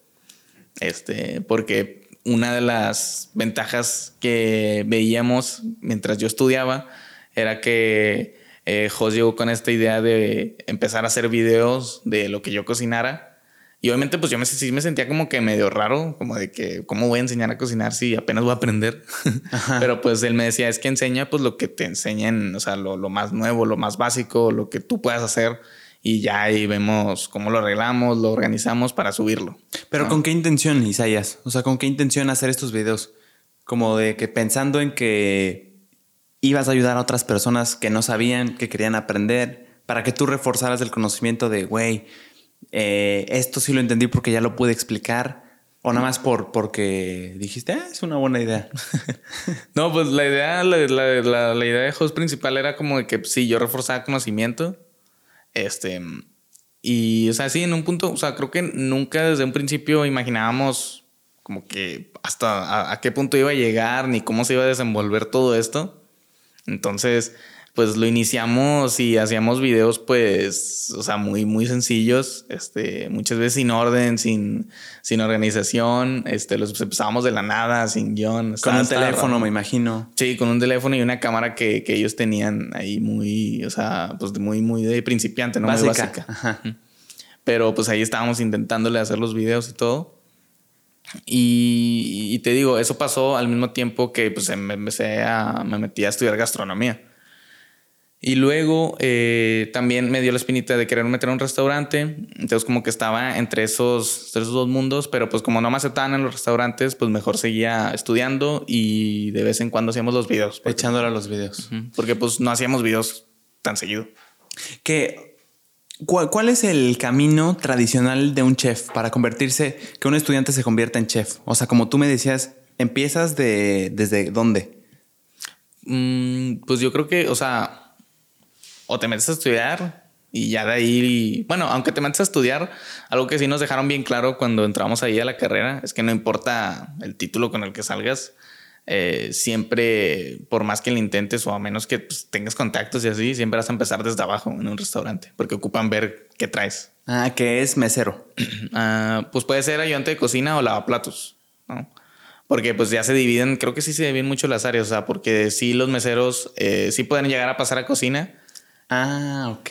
Pero pues si ya vas directo a la cocina, si ya vienes con esa, esa, seguridad, pues sí te meten, pero pues como ayudante o practicante. Sí, que está involucrado con la cocina, sí, porque el mesero es más como del servicio, nada más servicio. traer y recoger. que también es todo otro mundo, ¿verdad? O sea, sí es muy... Sí, y está bien cabrón. Sí. Entonces, la, empiezas desde abajo, lavar trastes o ayudante del chef. Que el ayudante del chef, ¿qué haría? Yo siempre me lo he imaginado así de que un chef mamón le dice, hey, un chile Ah, ahí va el chile y se lo, y se lo da. ¿Es así o a qué se refieren con ayudante de cocina? O no, es un pretexto, un título chingón de lavatrastes. Mm, no, pues el lavatrastes pues siempre está ahí en, en, la tarja y siempre lo están aventando y de los trastes lo está lavando. Qué chinga, güey. Sí, sí, creo que es de los, de los más pesados.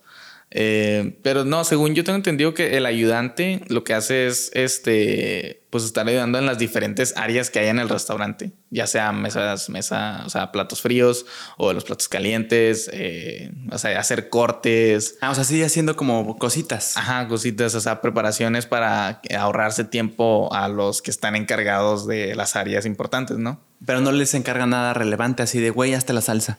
O sea, algo que tenga que ver con el sabor.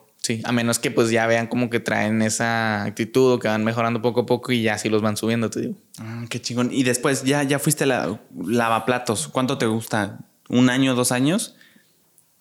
No, pues que sí puedes pasar muy rápido. O sea, ¿Ah, ¿sí? de que al mes y ya puedes ah, estar a lo mejor como ayudante. El siguiente paso, digamos, de lavaplatos es ayudante. Sí, yo creo que sí, ayudante de cocina. ¿Y luego a qué brincas? Uf. Es que, o sea, entras luego de ayudante Ah, como mm. chef, ¿no? Es que luego está el chef y el sous chef, que el sous chef es como que el ayudante del chef, básicamente. Porque el chef en sí es el que es, o sea, el, como que el que dirige toda la, la cocina y el que va soltando las comandas de que salen tantos platos y de que ocupo tal platillo, tal preparación para mesas 7 y así. ¿No? O sea, él casi no se mete a cocinar. Sí, de repente, obviamente, o es el que se encarga de, de elaborar las recetas para los menús y así, ¿no? Sí. Inventarlas o... Sí, como el volante de todos. Ok, entonces ponle tú después de... Empiezas de lavaplatos, luego ayudante del chef, luego ponle tu subchef. Luego ya sería chef. Sí, yo creo que sí. O sea, en un caso ideal de que este, o sea, que sí seas chingón. Sí, es que te digo, o sea, está el ayudante de cocina y puede ser de diferentes áreas. Luego puede estar encargado de alguna área en especial, o sea, 100% de, del restaurante. A lo mejor en la parrilla, a lo mejor en la plancha, mm. a lo mejor en los platos fríos, a lo mejor en las sopas. Que sería como un subchef, pero, o sea, encargado del área. Sí, de una cierta Ah, huevo. Ah, y luego ya el subchef, pues es como que el ayudante del chef ya grande. Y como, la mano derecha. Sí, a huevo. que está ahí como para si se va o si se ocupa, él se queda a cargo, ¿me entiendes? Y como que está dando vuelta por todas las áreas y así. Y solo hay un chef, o sea, siempre hay una cabeza cabrona que es el chef y ya está. ¿No puede haber dos? Mm, creo que sí es muy raro. O sea, siempre yo he visto que siempre solo es uno. El Digo, si hay dos, es el chef y el subchef. El subchef, ok, pero de cabeza principal, uno y ya está. Sí, que digo, es el que hace, este, organiza a todos y eh, el encargado también muchas veces de hacer todo el menú del restaurante. Ok. Y siempre pues estar mejorándolo y así, ¿no? Está bien chingón la, el trayecto para convertirte en chef, güey. O sea, siento que es también en todas carreras de que se da mucho en el TEC de Monterrey de que muchas veces te dicen, no, güey, sales del TEC y todos te van a querer, todas las empresas te van a querer de gerente y muchos se vende mucho esta idea y muchos piensan que saliendo de la carrera, güey, llegan a pedir trabajo y es, ah, yo vengo de gerente. Pero no, güey, tú empiezas desde abajo como todos. Sí, sí, sí. Está bien cabrón. Creo que era una de las cosas que más me llamaba la atención por eso. Entonces, por eso sí quería como que entrar algún día a un restaurante. Pero pues nunca, nunca pude entrar. Porque justo cuando cumplí la edad como para que me aceptaran, ya estaba con lo del chef un proceso un poco más serio. Porque ya iba agarrando, te digo, más forma. Más, ajá, más cuerpo. Ya le íbamos a dar también más cariño y otra como que más sentido a hacerlo, ¿no? Qué chingón. Pero lo que sí pasó, o sea, lo que sí, lo que sí hacía en lugar de meterme a trabajar es que yo vendía comida en- al mismo tiempo en que estaba estudiando. Ah, sí. O sea, de comida para Sí, o sea, para estudiantes, para. para- no, para mi familia o vecinos. La neta no vendía mucho, pero, o sea, como iba creciendo de a poco en, en nuestra cuenta, así, de hecho, en proceso, pues por ahí mismo anunciábamos los platillos que íbamos a hacer. A mí me gustaba, como te digo, me clavé mucho con lo de la carne. No los cortes, o sea, sí los cortes así tradicionales, pues caros, el ribeye y O todos sea, los los prime. Ajá. Ajá. Pero también me enfoqué mucho en los ahumados, la cocina, cocina tejana. Ah, que es mucho de barbecue y así. Ujú, Que pues la tenemos aquí a, pues tenemos Texas aquí de volada, ¿no? Entonces sí estamos muy influenciados. Y, y me llamaba mucho la onda esa de los ahumados, lo de los ahumadores, cómo eran, o sea, de estarla haciendo la leñita y Sí. estar que se esté ahumando la carne por horas y horas hasta obtener una carne muy suave. Eso me impresionaba mucho. Entonces, eh, una de las cosas que hacía era que los fines de semana compraba costillas, costillas de res, y mi papá, mi papá es soldador. Entonces le pedí que me hiciera como un ahumador y conseguí un tambo de esos así de, de, pues, de metal Sí, sí, sí. enormes. Como un basurerote, pero de, de. Sí. Sí, y lo partió a la mitad y le puso bizaras, patitas, este, le abrió un huequito para meter leña. Y su escape, ¿no? Ujú, y le puso ahí la parrilla. Él ya hacía asadores, asadores así tradicionales para, pues, para hacer Cabrón. carnita. Entonces no, no era como que un área desconocida para él. Lo hizo así y, y ya con ese, con ese ahumador me di vuelo para empezar a hacer un buen de pruebas de, de comida y de comida ahumada. Y pues te digo, o sea, como de por sí la carrera ya era cara y mis papás no tenían, lo que hacía era comprar poquita carne, o sea, para venderla y sacarle provecho y el siguiente fin volver a comprar y hacer lo mismo, ¿no? Era como un ciclo. Como un próximo nivel. Qué cabrón. ¿La carrera de chef en sí es cara? Me imagino los ingredientes deben ser bien caros, güey. Sí, o sea, pues que sí se entiende el nivel de por qué es tan costosa. O sea, porque pues vas a unas instalaciones que ya tienen todo. Literal, donde yo estaba, sí tenían las estufas, mesas, este, cuchillos, Todo. utensilios, eh, unos, unos hornos que se llaman rationals y que esos hornos, el más básico vale como 100 mil pesos. A la madre. Sí, está, está impresionante. Entonces, pues sí entiendes por qué, por qué cuesta lo que cuesta. Y luego más el uniforme y pues como dices, los ingredientes. Y ya va dependiendo también las materias, ¿no? O sea, una, o sea, puede ser una materia muy sencilla.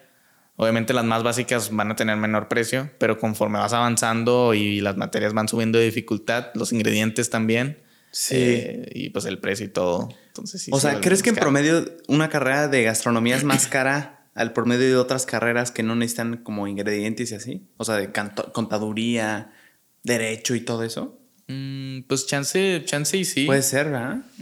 Digo, la neta desconozco los sí, digo yo también, pero sí tiene sentido por los ingredientes y todo eso, güey. O sea, sí justifica que tienes que estar gaste y gaste.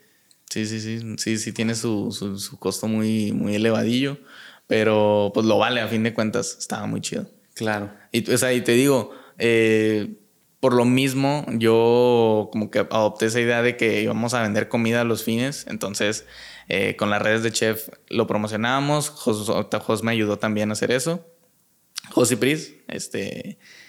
Y pues te digo, compraba las costillas de res, las preparaba nada más los sábados y muchas veces nada más le vendía de que a mi familia, a mi tía o, o a algunos amigos y a alguno que otro vecino. Pero pues de ahí volvía a recuperar la inversión y para el otro fin volver a comprar, pero seguía practicando. Entonces, la intención era practicar, era tener dinero para invertir y practicar. sí, sí, yo creo que sí, muy en el fondo sabía que no era como que un negocio sustentable. Rentable. Ajá. Pero en ese momento pues servía como para que siguiera practicando. Ok, qué chingón. ¿Se vive mucho estrés en la, en la cocina? O sea, de un restaurante, porque se sabe que, no sé dónde oí esto, pero dicen que de las carreras que viven más estrés, dentro del top 3 está gastronomía, o sea, ser chef. Porque es como, no sé, o sea, no sé por qué dicen eso, pero ¿será cierto? No, sí, yo creo que sí. Sí, sí, sí bebe, sí bebe suficiente estrés. Eh, y más a la hora de lo que le llaman el. ¿Cómo se le llama? Creo que es el, rushing, o sea, o camotiza, aquí en México se le llama. Eh, que es cuando pues están todos los comensales afuera, están haciendo sus órdenes y están cayendo pedidos así. De a madres. Ajá. Entonces, pues cuando el chef entra en modo, modo acción y a veces modo bestia y está grite y grite los, las comandas y de que rápido muévanse y si algo sale mal te lo tira y vuelve a hacerlo y, más rápido. Entonces, pues sí se vive todo ese estrés, ¿no? Estás bajo mucha, mucha presión. Sí, sí se ha visto en Masterchef, güey, el estrés. Está cabrón. Sí, porque estás bajo un límite de tiempo que es el que está el comensal allá afuera. Sí. Sí, sí, sí, tiene sentido. Qué cabrón, güey. Y chef en proceso, Digo, para, para, los que no sepan en contexto, ¿qué es chef en proceso? Digo, yo sí sé, pero para, para el que está viendo y dice, ¿qué carajos es chef en proceso? no, pues este, mm, a, día de hoy yo creo que somos un canal, o bueno, una, ya una comunidad donde, o sea, o sea, porque hasta hace poco le hemos sentido, ¿no? Bueno, creo que con el tiempo le hemos ido dando más, más sentido y más significado, pero sí hemos como que creado una comunidad donde cualquiera que entre o le llame la atención la cocina sienta la seguridad de hacerlo, sin necesidad de tener algún estudio o sentir que tenga que tener los mejores utensilios y mejores ingredientes, ¿no? O sea, simplemente con que te guste cocinar lo que quieras y lees tu toque y tu sabor y al final te guste, o sea, felicidades, ya eres un chef en proceso, ¿me entiendes? Por medio de videos, o sea, todo esto es por medio de videos, enseñas a cocinar lo que sea. Sí, sí, sí. O sea, como que enseñar la la, la, técnica así básica, lo más básica que se pueda para que pues todos lo podamos entender. La, la, neta me baso mucho en explicarlo como a mí me gustaría que me lo explicaran. ¿Me entiendes? Facilito. O sea, nada de detalles técnicos que alguien no pueda entender. Sí, o sea, por ejemplo, nombres de los cortes así muy... Muy, muy puristas de la que Sí, sí, o sea, pues básicamente correctos, o sea, que vienen de la cocina francesa y así, pero pues que no todos conocen y nadie va a andar usando en su vida diaria. O sea, todos, todos decimos, no, pues pícalo en cuadritos o en, tiritas. Que en lenguaje purista, ¿cómo sería? Pícalo en cuadritos. Pues que, en, o sea, es que es las reglas de los cortes viene de la cocina francesa. De hecho, es lo ah, primero que te enseñan cuando entras a la, escuela, a la escuela de cocina. Eh, que de hecho, para hacer los cuadritos tiene tres tipos. Hasta el, Brunois, Petit Brunois. y Este, luego están los Macedonia. Eh, ¿Esos son modos de corte? Sí, sí, los nombres. O sea, y tienen medidas. Tienen medidas. Por ejemplo, Brunois, ahorita me acuerdo, Brunois son como 5 milímetros por 5 milímetros, más o menos. ¿Pero eso en qué influye? Pues no sé. O sea, si lo cortas un milímetro más o no. no, pues la verdad es que, o sea, se utiliza dependiendo de la preparación que vayas a hacer, ¿no? O sea, si es una, un guiso así, algún sofrito, pues lo haces en cuadritos para que sea agradable de, que, de comer. De comerlo, sí. Entonces, y sí, me acuerdo que cuando nosotros empezábamos a practicar esos cortes en la escuela, eh, pasaba el chef y los medía con una regla. ¡A la madre! O sea, ¿y lo tuyo para tú cortarlo también era con una regla o era el ojo de buen cubero? Era, era el ojo, era el ojo. Ah. Pero él te los medía como para que compararas de que, mira, un poquito más. Sí, que te lo vayas poniendo en la cabeza. Y yo, o sea, ahorita pues me quedé con esas skills. Entonces, sí, pues sí guardo mucho, o sea, no respeto de que, ah, que mida esto, pero que sí se saque el corte de como debe ser y, lo haga y quede con esa, lo más este, chiquito posible o lo más acercado a lo que vaya a ocupar para la preparación. Ok. ¿Que la carrera de gastronomía es muy teórica o no es tan, no es tan teórica y es más práctica? No, pues sí tiene mucha, o sea, mucha parte teórica, demasiada yo creo. O sea, en, en cómo se debe hacer los tiempos, o sea, los tiempos de cocción, en en, las preparaciones. O sea, sí, sí es mucha técnica, pero pues a la hora de la práctica siempre puede salir algún imprevisto y tienes que saber improvisar. Claro. ¿Crees que es necesaria esa teoría? O sea, sí es esencial. No, sí, sí, sí. Es que si no, luego no sabes cómo partir o no sabes ah. cómo salir de, ese imprevisto que te haya salido, ¿me entiendes? Por eso eh, yo creo que sí es muy importante como que estudiarla. Ok, fíjate, güey. O sea, pero ¿crees que sí se puede tomar el, el camino de yo ni siquiera estudié, aprendí de videos y ya está? O, si, o si crees que sería como algo muy chafón. O sea, como que aprender nada más de viendo videos y eso. Ajá, o sea, aprender cocina literal viendo videos de YouTube. O sea, ¿crees que es posible? No, sí. O si llega un punto en el que dices, no, güey, necesitas estudiar la carrera.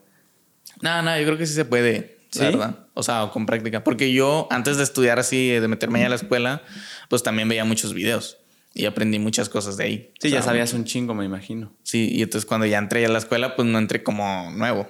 Obviamente, pues ya ahí entras y ya es un poco, o sea, nada más te vuelves un, como que un poco más estricto en las ciertas cosas que hagas. Como te digo, eso de los cortes del tamaño y la medida y así. O le pones nombre, güey. Muchas veces como de cosas que ya sabes y dices, ah, cabrón, así se llama esto que ya hacía. Ándale, exacto. Sí, que no, que ni sabías que, que así Sí, que así se llamaba. Ajá. Sí, sí me pasó mucho. O los errores, o sea, que no te imaginas lo tan cerca que estuviste de, de que de siempre de cometer ese error. Está, está raro. O sea, por ejemplo, algún nombre que tú te acuerdes de que, ah, cabrón, así se llama esto que siempre hice. Mm, pues, ¿qué será? Sí, no, es que la pregunta está bien general. Sí, Sí, me sí. No, no, o sea, es que sí me acuerdo. No, no, no como tal de un nombre, pero tío, es que ahorita me acordé de, lo, de los errores, porque una vez estábamos en una clase haciendo hotcakes. Este, o sea, sí, muy básico, la neta. No mames, qué cabrón. Eh, o sea, que tú piensas de que no, pues hotcakes hasta yo los hago, ¿sacas? Sí. Entonces, eh, nosotros todos en, todos en la clase estábamos bien confiadotes de que no manches, hotcakes, Sí, o sea, por a hacer en favor. corto. Ajá. Pero luego la chef nos metió un miedo con un proceso de la masa. Este, que nos dijo, cuidado, no me acuerdo muy bien cuál era, de que cuidado con esto porque les puede arruinar su masa y los hotcakes no les van a salir, se les va a cortar o, o la masa va a quedar muy, muy mal. Y la neta, nadie había pensado en ese error nunca y a todos nos salió mal los hotcakes. No mames. O sea, mal en qué sentido, de sabor o de que estaban todos, no sí, sé. sí, sí, la masa quedó, la masa quedó mal. Entonces, este, como que ahí aprendimos de que, bestia, sí hay que tener en cuenta pues, los errores que, Sí, o sea, que no, que no, que no percibes, vaya. O sea, fue como un madrazo de humildad. De, ah, güey, no que todos sabían. Qué cabrón. Y ya en... Empiezas, chef, en proceso, todo, todo este sistema de videos, un chingo de videos muy cabrones, por cierto, güey. Ya, ya ayer te lo dije, felicidades, tienen un proceso bien chingón. Ahorita platicamos un poquito de eso. Empiezas en... en en secundaria, o sea, como al principio de... o fue hasta la carrera técnica, No, no, hasta, la, hasta que ya entré a la carrera de cocina. tus primeros videos. Sí. Ajá. Y lo subías, nada más era para ti, para ver que tú sí entendieras. No, no, sí los, sí los subíamos a, pues, a público y los compartíamos y ahí está. este, o sea, mi Insta personal lo convertimos en el Insta de Chef en Proceso. Ah, no mames. Entonces, pues ahí estoy yo de 15, 16 años con menos de 100 seguidores anunciando mi video bien tímido, ¿no? De que, oigan, ya hay video. O sea, que sí. Sí, tu mamá. Sí, tu mamá dándole swipe así de nada. No, sí, la neta mi mamá sí desde el principio sí fue creo que de las más emocionadas. qué chingón, güey. Es que está muy cabrón eso de las mamás. Sí, creo que son de las que más te ayudan cuando vas iniciando. O sea, porque... pues, Aunque sepan que apestes. O sea, que apestas. O sea, no, no digo de ti, pero sí es algo muy de mamá de que Sí, pues ahí van a estar. es tu hijo, ahí van a estar. Entonces, ahí todavía no había TikTok. No, ¿En dónde lo subías? ¿En. Instagram nada más? a, a YouTube. A YouTube, YouTube. y a Facebook. Y en Insta creo que creo que no lo subíamos. Este, pero. O no, creo que sí lo subíamos. Ah, Solo solo era era YouTube. Sí, solo era YouTube. Pero pues ahí lo estaba anunciando por Insta. Ah, ok. Este, de que "Eh, vayan a verlo. Pero pues ni siquiera existía, todavía ni teníamos el swipe up ni nada. Sí, no, porque era hasta los 20 mil. Hasta los 10. 10 mil. Era hasta los 10 mil. Que ahorita ya es para todos, ¿no? El, el sticker de Pícale. ah, el del enlace. Ajá. Ah, creo que sí, ¿verdad? Sí, está chingón. Sí, pues está más, más cómodo. Más accesible. Sí. Sí, porque pues, o sea, sí, sí es más usado, o sea, era antes se creía que era más usado entre influencers, Sí. pero pues ahorita no ocupas tener 10 mil como para dejar ese link y pues para que, no sé, tus amigos o tus Sí. conocidos vean. Lo el- pasan a ver, sí está, está chingoncillo. Entonces, ¿formatos largos en YouTube hacías o qué? ¿Tutoriales literal? Sí, eran de 10 minutos y de un platillo en específico. Al principio, de hecho, ni siquiera estábamos como que enfocados en cocina mexicana, o sea, era como que cocina en general. De hecho, el primer video que tenemos en Chef es de una pasta. De una pasta. fresca. Ajá. Entonces, algo según bien italiano. Eh, pero pues ahí la hicimos, salió, salió chida. Obviamente no despreciamos ese video porque pues nos enseñó y es la base para para lo que fue todo después, ¿no? Y ya conforme fue pasando eh, los meses y las semanas, pues íbamos como que haciendo más recetas. Y luego llegó un punto donde ya nos dimos cuenta como que, debíamos seccionarnos. De que no podíamos quedarnos como que sin algún... sin, sin, tener un tipo como de, de sección o, o, estar definidos para algo solamente. Entonces dijimos, pues vamos a agarrar la cocina mexicana. Ah, como tú, como la donde iban. Ajá. Ah, o sea, no de que un día enchiladas, pero otro día pasta y el otro día creme brûlée. Ándale, exacto. Ah, huevo. Entonces dijimos, no, pues cocina mexicana es lo que sabemos. O sea, yo le decía a Jos, cocina mexicana porque, una, es lo que yo sé hacer, muy básico, pero sé hacer porque pues nací rodeado de, esta, de este tipo de cocina. Este, y porque es lo que nuestro público va a ver y es lo que todos tienen y lo que ah, nosotros tenemos. Entonces, pues vamos a hacerlo.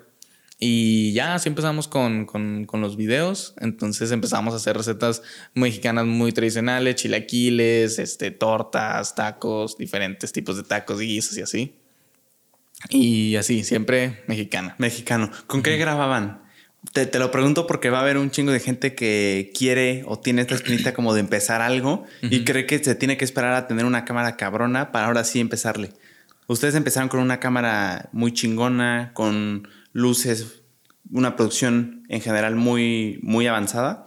No, no, digo, ayer te lo dijimos, o sea... es que nada me estás haciendo pendejo para que, o sea, ya sé, pero creo que es algo padre, relevante para, para otro. No, sí, pero contigo, ayer, como te decíamos, usábamos una cámara, era una Canon, hasta donde era una Canon. Obviamente, pues vos vas a ver cuál, cuál modelo era en específico.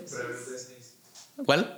T6. T6. Ah, ok, una Rebel, ¿no? Debe ser. Rebel ah, T6. Sí, una Canon Rebel T6. O sea, que para quien no sepa, básica, ¿no? Diría. De foto. De foto. Ah, no es de video.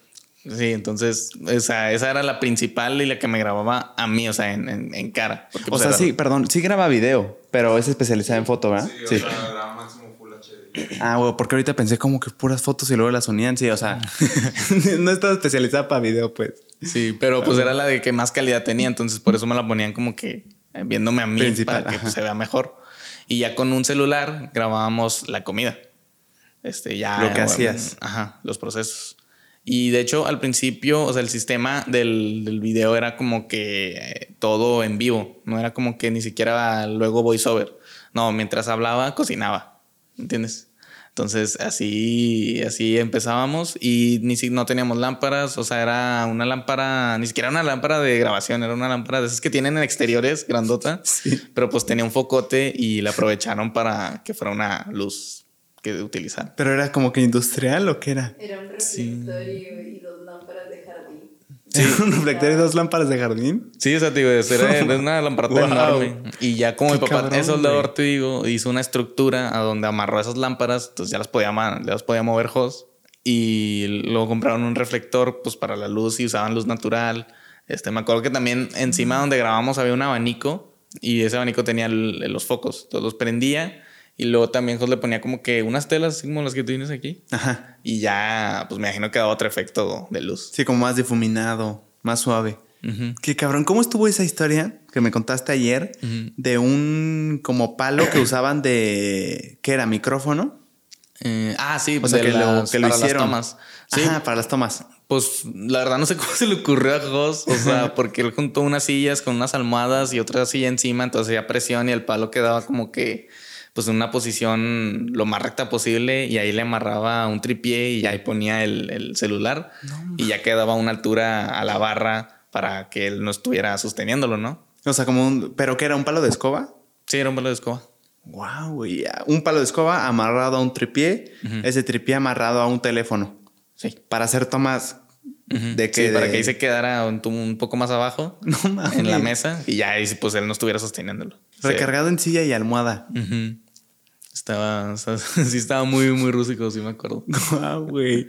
Al principio te costó, o sea, no te costaba em, estar frente a la cámara, como desenvolverte no, sí, bien. Sí, sí, sí. Yo creo que todavía a día de hoy me sigue costando. Eh, en cierto punto, porque pues ya no salgo tanto en los videos como que hablando así muchísimo. Entonces, pero antes sí era de estar hablando todo el video, pero sí iba notando, o sea, de hecho, si vas viendo los videos del primerito, a, o sea, iba subiendo, eh, sí se nota como que un desenvolvimiento más y más y más. ¿Y, y cómo crees que lo lograste? O sea, Pues práctica, yo creo que la práctica este, me ayudó mucho. O sea, porque yo no era como que antes también muy, socia- muy sociable. Entonces no hablaba tan fácil con la gente. Eh, pero pues, o sea, poco a poquito como que te das cuenta que es una cámara y pues también el rodearte de personas que te den confianza. Pues José es mi hermano y Pris este, lleva con José este, cinco años. Entonces ya se vuelven, pues, o sea, son tu familia. Sí. Entonces pues no te da pena, ¿verdad? o sea, ¿qué sentías? ¿Te ponías nervioso al principio de, güey, no sé qué, qué hacer? Sí. ¿Hablabas muy bajito? ¿Cómo era? Sí, yo creo que muy apagado también, o como no sabía muy bien cómo me trababa, ¿sabes? Sí, a veces sí siento que todavía como que se me traen las palabras, no sé por qué, la verdad. Sí, creo, creo- yo creo que son los nervios, no sé. Por Y, o eso, sea, fue- sí, o sea, por eso sí ocupo traer como que el guion hecho. O sea, no dirías que no eres tan chingón improvisando así de cero. Mm, sigo mejorando. Sigues mejorando. sí, sigo mejorando. Pero sí, poco a poquito fui haciéndolo un poquito más, más, más fluido también, como que con más ganas que se notara así la felicidad. y pues ya eso se transmite en el video y la gente lo va notando. Claro. Entonces, dirías que fue la práctica lo que te, te hizo ya como perderle, irle perdiendo poco a poquito el miedo a estar frente a una cámara, que está medio raro. Es que ya en sí es raro, güey. O sea, hablarle a una cámara es como hablarle a nadie y te estás viendo a ti. O sea, sí entiendo lo, lo imponente que es. Sí, sí, sí.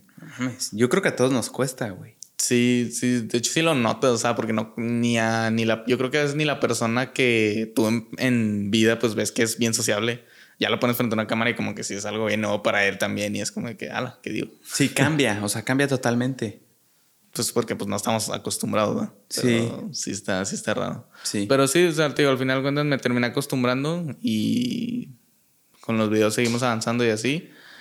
Eh, y pues también era un reto porque pues era estar hablando frente a la cámara de eso y también de cocina. Entonces era aprenderme como que los detalles, las, las, las especificaciones de la receta, los ingredientes, tenía que dar datos como que curiosos y así. La neta estaba chido eso porque pues investigaba un buen, entonces de ahí aprendí mucha historia de, de la comida y también muchos datos curiosos y de técnicas y así. Qué chingón todo esto en YouTube. Sí, todo está en YouTube. ¿Y desde el principio fue un madrazo? O sea, de cómo. O sea, de que le empezó a ir bien, un chingo de gente los, No, no, los no. veía. No, de hecho, empezó Chef un proceso esto hace como cuatro años, ya para cuatro años.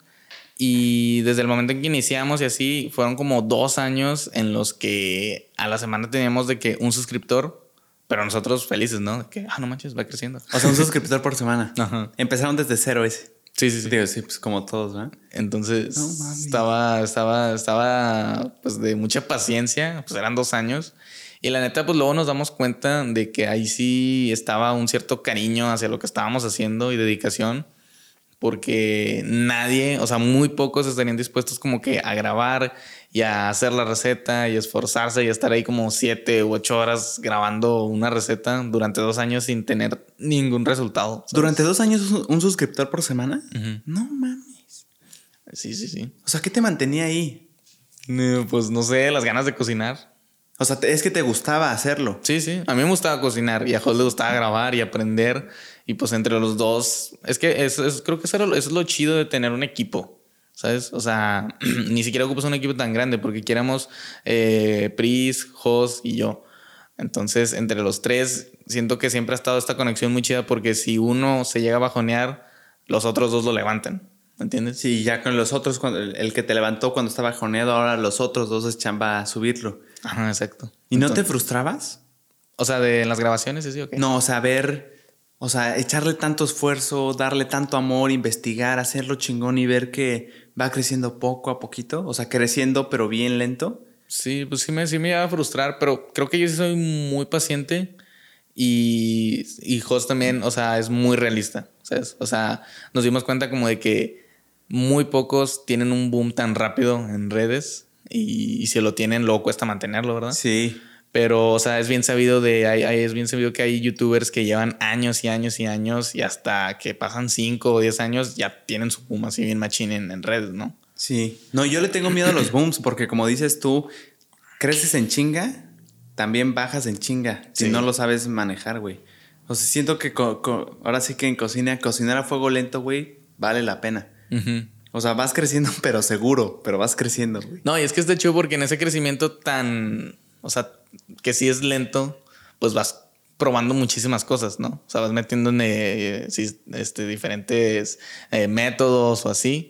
Entonces, como que te da esa, esa ventaja, ese tiempo en el que nadie te está viendo, como que te da esa ventaja de probar un buen de cosas y ya sabes qué que te gusta o que no, que funciona y que no para ti. Claro. Para que cuando ya estés en cierto nivel ya estés bien. Sí, calado. Ya, exacto, bien calado.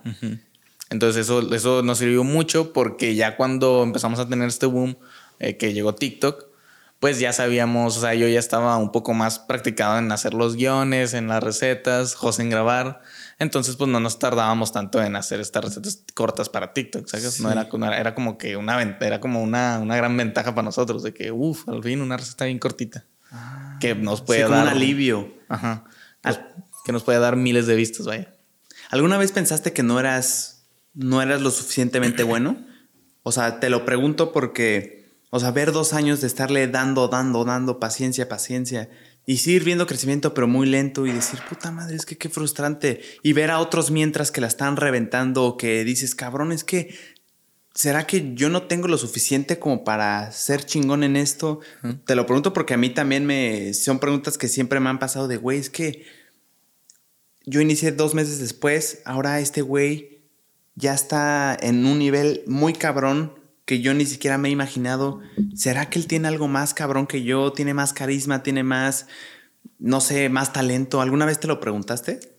Sí, no, no, sí, ob- obviamente, o sea, como que sí te da ese, o sea, ese, bajón de que, o sea, de que algún día llegaré a ser como me lo imagino, pero pues yo creo que a todos les pasa, la verdad, o sea, como dices, o sea, en, en cualquier ámbito, pero mientras sea redes sociales, porque pues siempre va a llegar alguien nuevo y siempre puede llegar alguien nuevo que explote todo mucho más que tú, pero pues también creo que es mucho de, de que entiendas que todo a su tiempo, de que la paciencia es clave y de que a lo mejor tu mejor momento aún no ha llegado, ¿me entiendes? Claro. Entonces creo que eso lo comprendimos eh, aún en, en, o sea, en, en el suficiente tiempo, o sea, ya llevábamos rato haciendo los videos, entonces entendimos esto y pues lo seguíamos haciendo sin, sí quejándonos y todo, pero esperando que en algún punto eh, pues esto Iba a dar fruto. No, y creo que la clave, como dices tú, es en que te guste lo suficiente para que te enamores tanto del proceso que el, el- el objetivo final no sea lo más importante. Porque si siempre estás viendo para arriba de, güey, ¿cuánto me falta? ¿Cuánto me falta? Ahí es cuando creo que dices, no mames, ya, no puedo más. Veo todo lo que me falta, todavía ni siquiera veo el objetivo en sí y me rindo.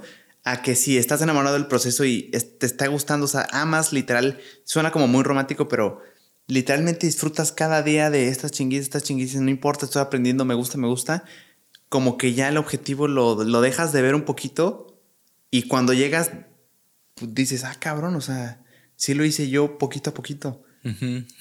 Sí, como que ese golpe de realidad, ¿no? De que a la bestia, sí, lo, sí, sí llegamos a un punto chido. Y o sea, te digo, mm, nosotros sabemos que a lo mejor en el punto que estamos ahorita no es ni, o sea, no es tan, tampoco el, el- el mayor en el que vamos a estar en alguna vez. Eh, pero pues como quiera sí fue difícil llegar y de entender de que iba, o sea, de que costó tiempo. Claro. Entonces llega TikTok, te mudas para allá y pum, fue un madrazo. Mm, un- o sea, un madrazo así como leve, ¿no? Eh, voy a tomar agua, pero... Sí, sí, sí, dale. Porque dos años de trabajo en chinga, o sea, siendo realistas, ¿quién lo aguanta si no te gusta? Sí, o sea, sin ver ni un resultado. Exacto, ¿verdad? un resultado en sí. Sí, o sea, y te digo, es todo, todo un proceso bien, pues es así frustrante, pero que cuando ya llegas, ya le das como que el gusto y dices, ah, pues no manches, en, en sí sí lo disfruté. O sea, estuvo, estuvo chido y, o sea, qué bueno que pasé por ello, porque aprendí un buen y ahora valo- valoro mucho más, más que nunca todo lo que tengo ahorita, ¿no? O sea, en cuanto, pues sí, a números, la comunidad que se genera, lo del aprendizaje que obtuviste, lo valoro mucho más.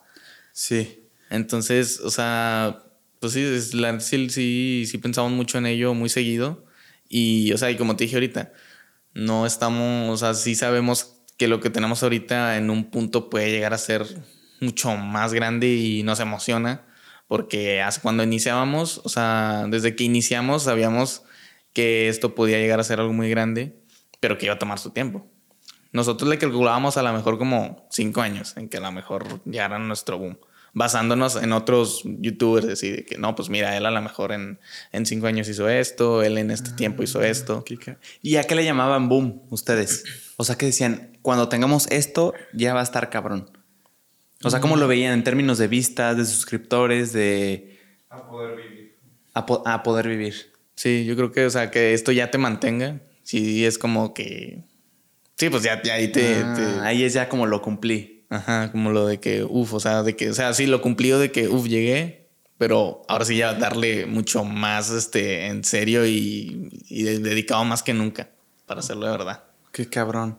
Y cuando llega TikTok, ¿por qué decide, por qué decides, pum, deciden irse para allá a intentar? O sea, porque llevaban un buen de tiempo haciéndolo en YouTube, ¿por qué decir, ah, cabrón, también voy a intentar acá? Sí, pues es que me acuerdo que, mm, o sea, estábamos en, en, en YouTube, perdón, y justo empezaba TikTok. Esto era antes de pandemia, o sea, empezó TikTok y pues lo usaban mucho, me acuerdo que lo usaban mucho los niños, ¿no? Pues para hacer sus, sus videos de bailes y así.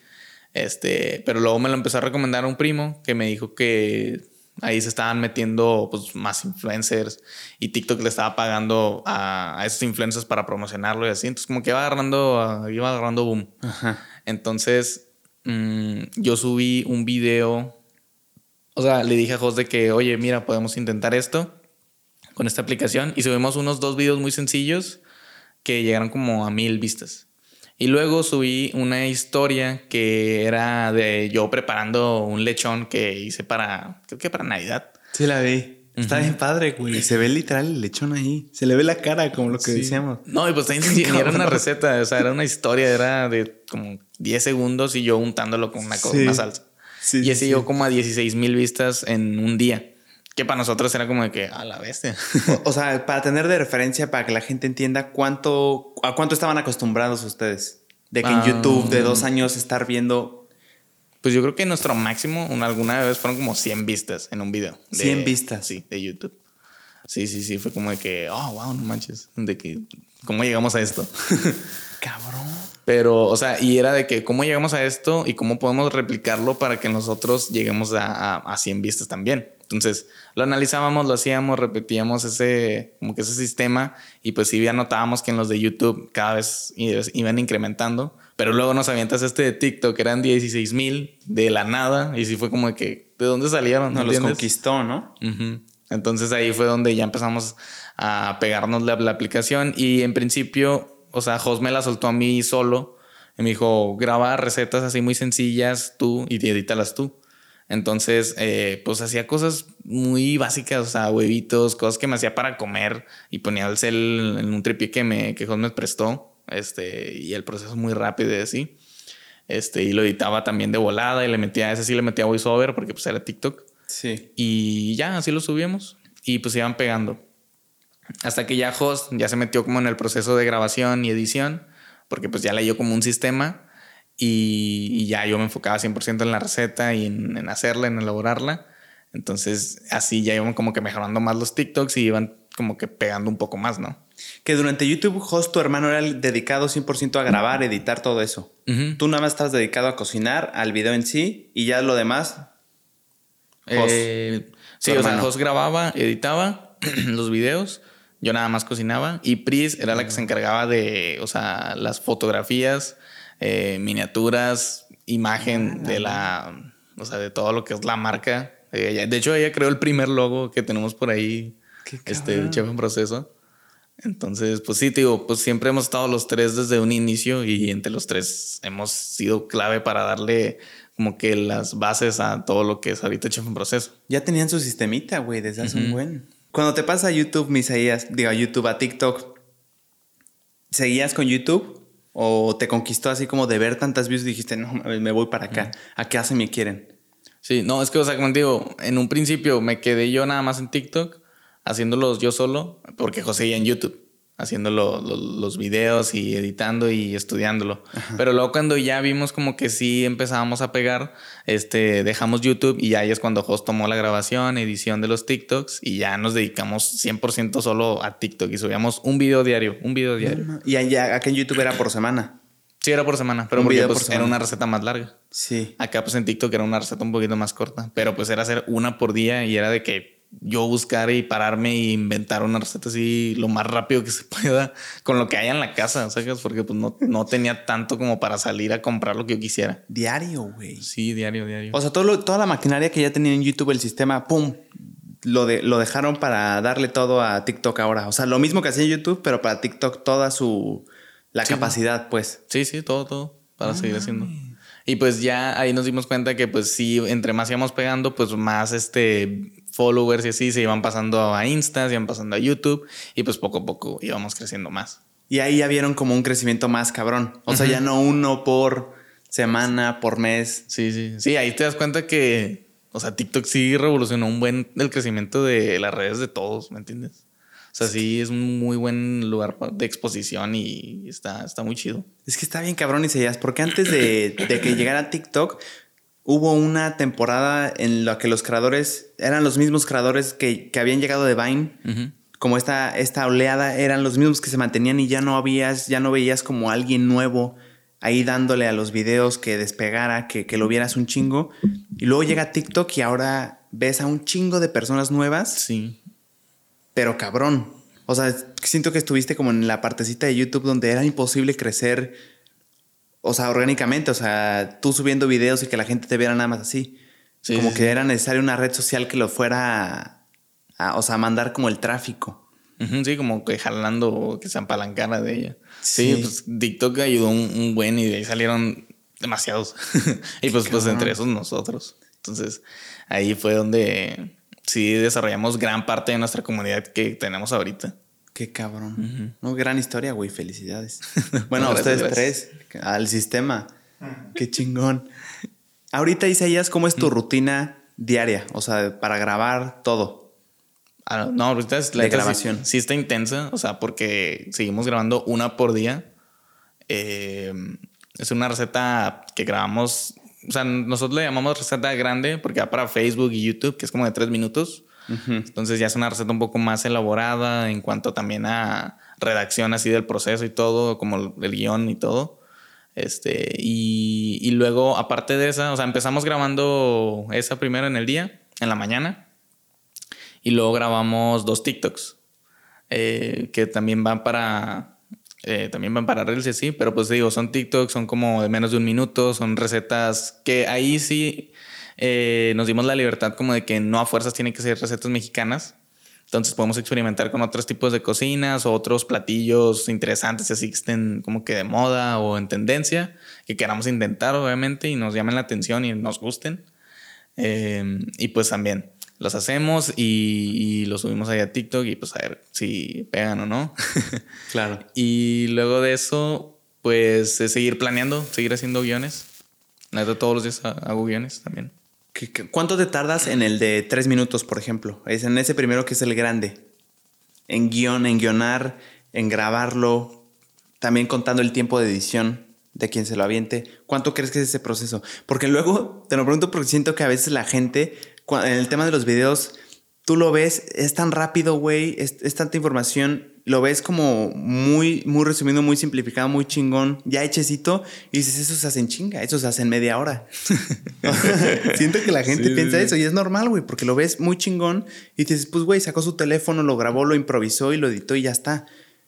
Sí, no. Pero ¿cuánto, cuánto crees que te tarda uno de tres minutos primero en todo? O sea, el, el, el preproceso, la preproducción, la producción y la postproducción, o sea, la edición. Pues, o sea, digo, partiendo del guion, que es la base, yo me tardo como unas dos a tres horas en cada guion. o sea, porque es primero me hago bien un boceto así a mano de nada más como para tener organizado la receta con cantidades y el proceso así lo más este escrito Detallado. básico posible. Bueno, no, lo escribo muy básico porque pues es mío, yo lo entiendo, ¿no?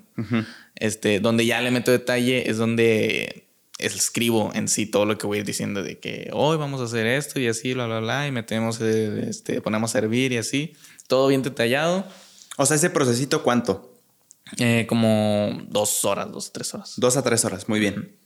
Siguiente paso, Y ya es la grabación. la grabación, ya lo, lo- se van a grabar. Y son como tres horas más o menos. Tres horas de grabación. Sí, tres. A veces se puede alargar a cuatro. Depende de la receta. ¿Verdad? Porque pues hay unas que tardas más, otras que tardas menos. Me imagino es por los tiempos muertos, ¿verdad? También de que esto lo metí a hornear, ya lo grabé, pero ahora me tengo que esperar. Sí, digo, ahí yo juego mucho con eso porque este, no me gusta tampoco tener, o sea, no nos gusta tener tiempos muertos porque antes sí los teníamos mucho por la falta de organización. Claro. Este, pero a veces en esos tiempos muertos avanzamos en hacer otras cositas y así, o en limpiar y para cuando ya salga tener todo más listo, rápido y así, fluido. O sea, ¿y cómo, cómo hackeas eso? O sea, ¿cómo lo haces más eficiente? Con el boceto, o sea, partiendo de donde voy escribiendo la primera, sí, pues, o sea, la primera idea de la receta. O sea, grabas estratégicamente de ahorita me aviento todo esto, aquí me voy a esperar poquito, entonces ya Sí. adelanté todo y ya que salga lo, lo final. Sí, sí, sí. Sí, no solo, no solo es tener todo escrito, sino tener todo estructurado para que se haga lo más fluido posible en la grabación. Ok, güey. O sea, grabación tres horas. Sí. Entonces ahí van tres y tres de, de escribir y de tener el guion pulidito ya son seis. Luego el tema de la edición. Pues en editar con se tardan ya. Mm, Depende, si le metemos donde tú grabas los audios, cuatro horas. Sí, Digo, sí. cinco horas, perdón. Sí. Ah, bueno, es que aparte también, o sea, grabo los audios pues para el voiceover. ¿no? O sea, siguiente paso, grabar. Sí, los Audios. audios. Ajá. ¿Y en Es- eso cuánto te echas? No, como una media hora. por Media cada hora. video. Muy bien. Y ya, ya, o eso sí, ya es de, de grabar. Ahora ya se va a... Sí, ya lo pasan a editar. Y ahí también en editar también hay todo un sistema que, bueno, ese obviamente se lo inventó Jos. Este, que poco a poco más bien lo fue desarrollando para que también. O sea, José es una especie de genio detrás de, de la máquina, güey. Sí. Qué cabrón, güey. Sí, o sea, porque, o sea, yo pues me invento la receta y así, pero antes no sabía meterle nada de orden. Hasta que ya, Jos, como que es que mira, a mí me conviene que sea así, porque pues si no, o sea, porque lo que él como que le gustaba era estar dentro de la receta, o sea, in- involucrado, no nada más que se esperara que Jos graba esto. Entonces, ya así él tiene como que este acercamiento a la receta y él también ya sabe qué estamos haciendo y ya también se va adelantando. ¿Entiendes? Sí. Entonces, eso, eso es lo que buscábamos y lo que logramos ahora. Pero sí, en edición se tardan como cuatro horas también, más o menos. Cuatro horas. No, cinco. Cinco, sí, cinco. Cinco horitas. Entonces ahí van tres. Tres, tres de De la del guionar, boceto, Ajá, sí. del boceto de escribir. Tres de grabación, van seis. Media hora de grabar los audios, va media hora, seis y media. Y luego cinco horas de edición.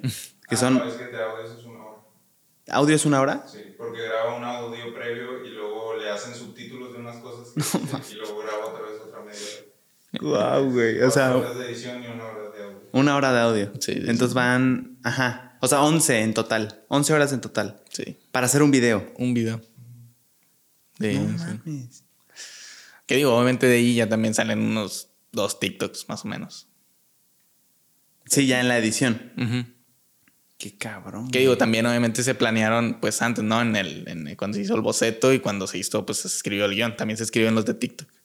Sí, es un mega proceso, güey. Y con tantas recetas diario, diario, güey, no, no ha habido un día en el que digas, ya no sé qué hacer, güey. O sea, ya, ya no sé cómo más sorprender a la gente, no sé qué hacer, güey. La neta me pasa cada semana, pero luego ¿Sí? avanzo y es como que a la vez hice cuatro recetas más.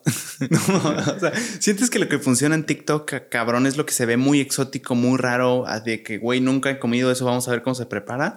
O lo que, lo que la gente puede cocinar en su casa, que es simple, güey. Una, una sopita de fideo. ¿Cómo se hace? No, pues yo creo que las dos están muy equilibradas. ¿Sí? O sea, porque yo me yo la mayoría de videos de cocina que yo veo es por lo exótico que son o porque están muy son muy nuevos para mí. Entonces veo los, los platillos que son sean muy nuevos y me gustan. Entonces, sí, a, una, a un gran sector de personas les gusta este, por eso llama tanto la atención los videos de parrilla, porque son cortes de carne muy grandes, asándose pues, sobre llamas, ve impresionante. Muy Entonces, llamativo. Ujú. Ajá. pero también, pues obviamente aquí puedes jugar con el, el que le sirva a la gente y hacer recetas que pues todos pueden hacer, que es con lo que nosotros, eh, lo que nosotros hacemos. Exacto, porque justo eh, hace poquito hablaba con un creador de contenido de comida también y me decía que él se dio cuenta que ah, veía un patrón de que los videos de, ¿cómo se le dice? Monchis. Ajá, de O sea, monchis. que, que monchis, que, o sea, tengo entendido que es como comida que le gusta cabrón a los que están drogados. ¿Sí es cierto? Sí, es que monchis es para el bajón. Ah, ok. Para el bajón. Pero no Es- tienes que estar drogado. Eh, es que el, según entiendo, es como cuando se te ocurre una combinación muy extraña de una comida, de un platillo, cuando estás como que en el viaje. ¿No? O sea, por consumir alguna sustancia que comúnmente pues es la marihuana. O sea, sí involucra estar ido, o sea, por Sí. sustancias. Es que supone como que se te... mm, ¿cómo, cómo lo puedo decir? Sí, se te exponencia, he Sí, oído. se exponencial los, los sabores y así, las combinaciones. Entonces combinas cosas bien, pues, bien... Pueden ser cosas muy extrañas que saben muy bien. Este, y otras que pues nada más combinas cosas que ya sabes que son muy ricas y quedan muy, muy buenas, ¿no? Como algo muy quesoso, con mucha carne, grasa y así. Pero, pero para las personas que no están en el viaje, o sea, que no consumieron sustancias, en, en, en sí los monchis sí les saben rico. O sea, esas combinaciones cabronas y extrañas también saben rico para una persona que no, no está en sustancias en ese momento. Sí, sí, no, sí sabe bueno. Ah, sí. Ah, ok. Porque yo he hecho algunos monchis para TikTok que he visto en programas, este, como por ejemplo La Yo, Cotorriza. yo, yo sé lo de que es monchi por la cotorriza. sí. O sea, de ahí he sacado varios de La Cotorriza, también este de La Mole. Y, Ah, y sí, los, sí, hemos replicado, los probamos sin estar en el viaje porque pues, estamos grabando y, o sea, saben buenos, ¿sabes? Ah, Sorprendentemente saben muy buenos. Sí. Pero te digo, hay monchis que son, este, obviamente muy básicos para que sepan bien. ¿me O sea, ¿cuál dirías que es el monchi más cabrón, más exótico que has visto tú? El taco de. ¿Cómo era? Taco de pastel, que es de, de la mole. Como taco de pastel, güey. O sea, Sí, tortilla. El vato literal dice que te das un taco de bistec, o sea, de carnita de bistec de res, y le embarras una rebanada de pastel y te lo No comes. mames. Sabe bueno, la Sí sabe bueno. Sabe rico, güey. Qué cabrón, güey. Sabe muy, muy bueno. No, siento que así como me lo dices, no es una buen, no es un buen combo. No, no, obviamente no. O sea, ni no siquiera- parece, pero Sí, no, no parece. Nomás no le eches salsa, ¿verdad? Pero, Sí, claro, pero, claro, claro. pero sí sabe rico. ¿Alguno que tú hayas hecho? O sea, ¿te- ¿tienes algún monchi que tú tengas la autoría? Que digas, este yo me lo. O sea, o al menos que. Este yo me lo inventé. O al menos que. Es probable que alguien más lo haya hecho, pero que tú no hayas visto que alguien, que alguien lo ha hecho. Mm, No, la neta no. Hasta ahorita no. no me, Hasta es que no me he puesto a experimentar mucho con, Ah, en, con- es- en esos platillos. O sea, si acaso los replico de donde ya los he visto. Mm, o algún monchi que hayas probado tú que digas, no, esto sí se pasaron, no sabe bien. Ah, que no sabe bien. Ajá. Sí, porque, güey, con tanta combinación exótica sí debe haber alguno que sí, no, güey. O sea, no todo tiene que funcionar. No, fíjate que hasta ahorita no he probado ninguno que... ¿Que no te haya gustado? Porque pues los que he probado los recomiendan mucho por lo mismo, porque están ricos. Ah, ¿te conoces algún monchi con mostaza, por ejemplo? O sea, que eso sí siento que la mostaza no puede ir bien con algo. Mm, bueno, estaba la, la prueba o el reto de probar mm, sandía con mostaza. Y Ah, se- sí lo he oído. Sí, lo he oído. O sea, y que sabía rica, sabía como a melón, no me acuerdo qué sabía, sabía, sabía algo muy, sabía algo muy rico. ¿No lo has probado tú? No, esa no, fíjate que esa prueba no la he hecho.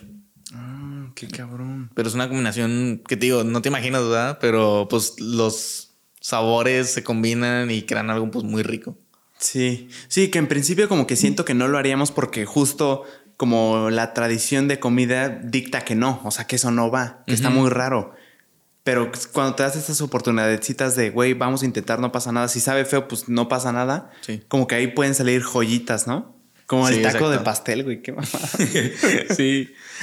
Guau, güey. Estaba bueno, estaba bueno. Qué cabrón. Entonces, tú, tú no ves una- un patrón. ¿Has visto algún patrón de comidas que digas, ah, cabrón, cuando hago este tipo de comidas pega y a la gente, la, mucha gente lo ve porque le llama la atención, no sé.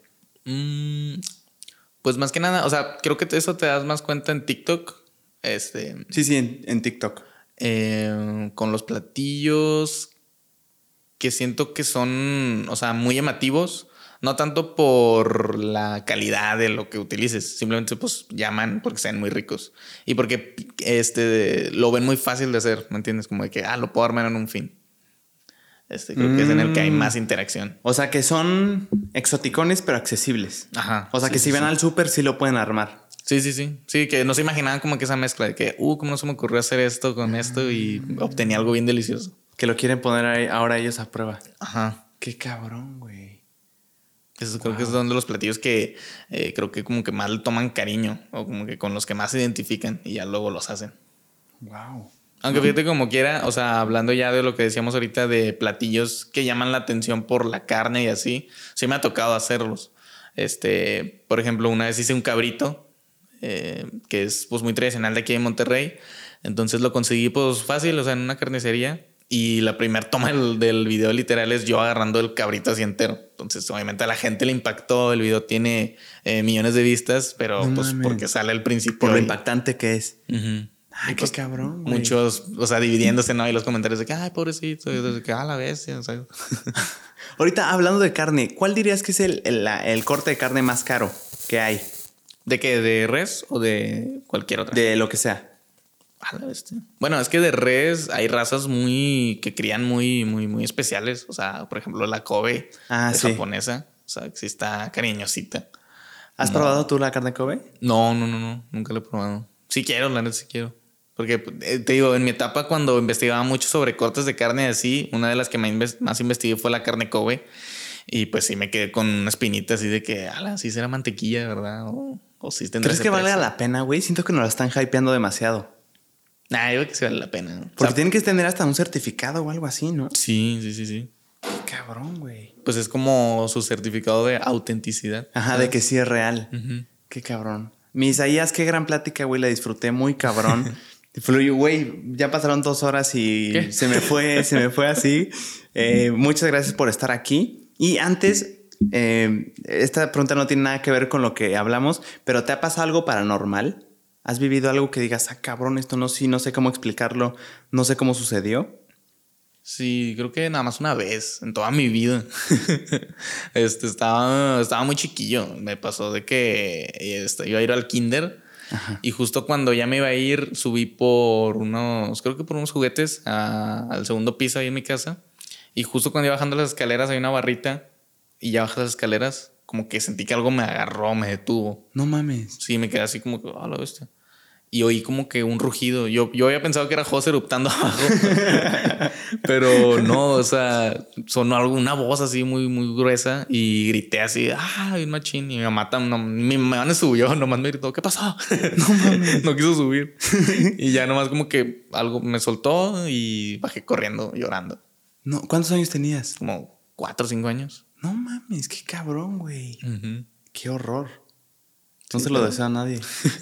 Sí. Wow. Pero no, o sea, ha sido, eso ha sido todo lo que me ha pasado. Wow, güey.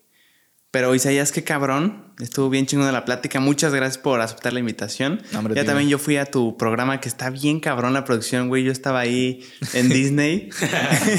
qué chingón. Muchas gracias por venir. Algo que quieras decir que se te haya, que te haya faltado, güey, que quieras profundizar. Eh, no, pues bueno, primero que nada, muchas gracias también No, por gracias a ti, invitarme. Digo, la neta está muy chido porque siento que es como que, o sea, muestro algo que la gente a lo mejor y no estaba tan acostumbrada a ver de mí, ¿no? Ajá, que no sabe. Porque pues no soy alguien que hable mucho en redes, o sea, no, no me grabo mucho en historias, no les hablo tanto, o sea, siempre es receta, receta, receta. Y ya está. Ajá. Pero pues no, o sea, gracias por darme la oportunidad de hablar de estas cosas o de lo que opinaba de ciertos temas aquí. No, hombre, güey, gracias por estar aquí.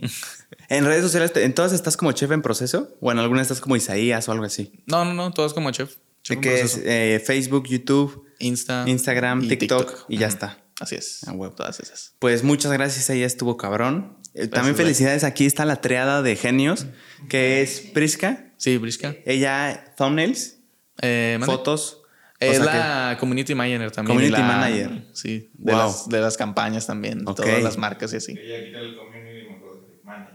manager, manager en general. Y streamer por las noches. Ah, sí es cierto, sí es cierto. Qué cabrón. Luego Jos, que es Jos, el. Producción. Jos- José dirige, literal. Dirige todo. dirige producción a huevo. Y Isaías eres como el talento, de, o sea, el talento de que aparece a cámara. Sí. Hoy los vengo a representar. a huevo. A huevo. Pues aquí están los tres. Muchas felicidades. Qué sistema tan chingón. Eh, van a llegar a un chingo más. Está bien cabrón. Muchas Gracias. felicidades. No, gracias, güey. Gracias a ti. Gracias por oír esto. Comenten si se identificaron con algo. Eso me llena bien chingón. Y nada, gracias por verlo y escucharlo. Bye bye. Adiós. Qué cabrón.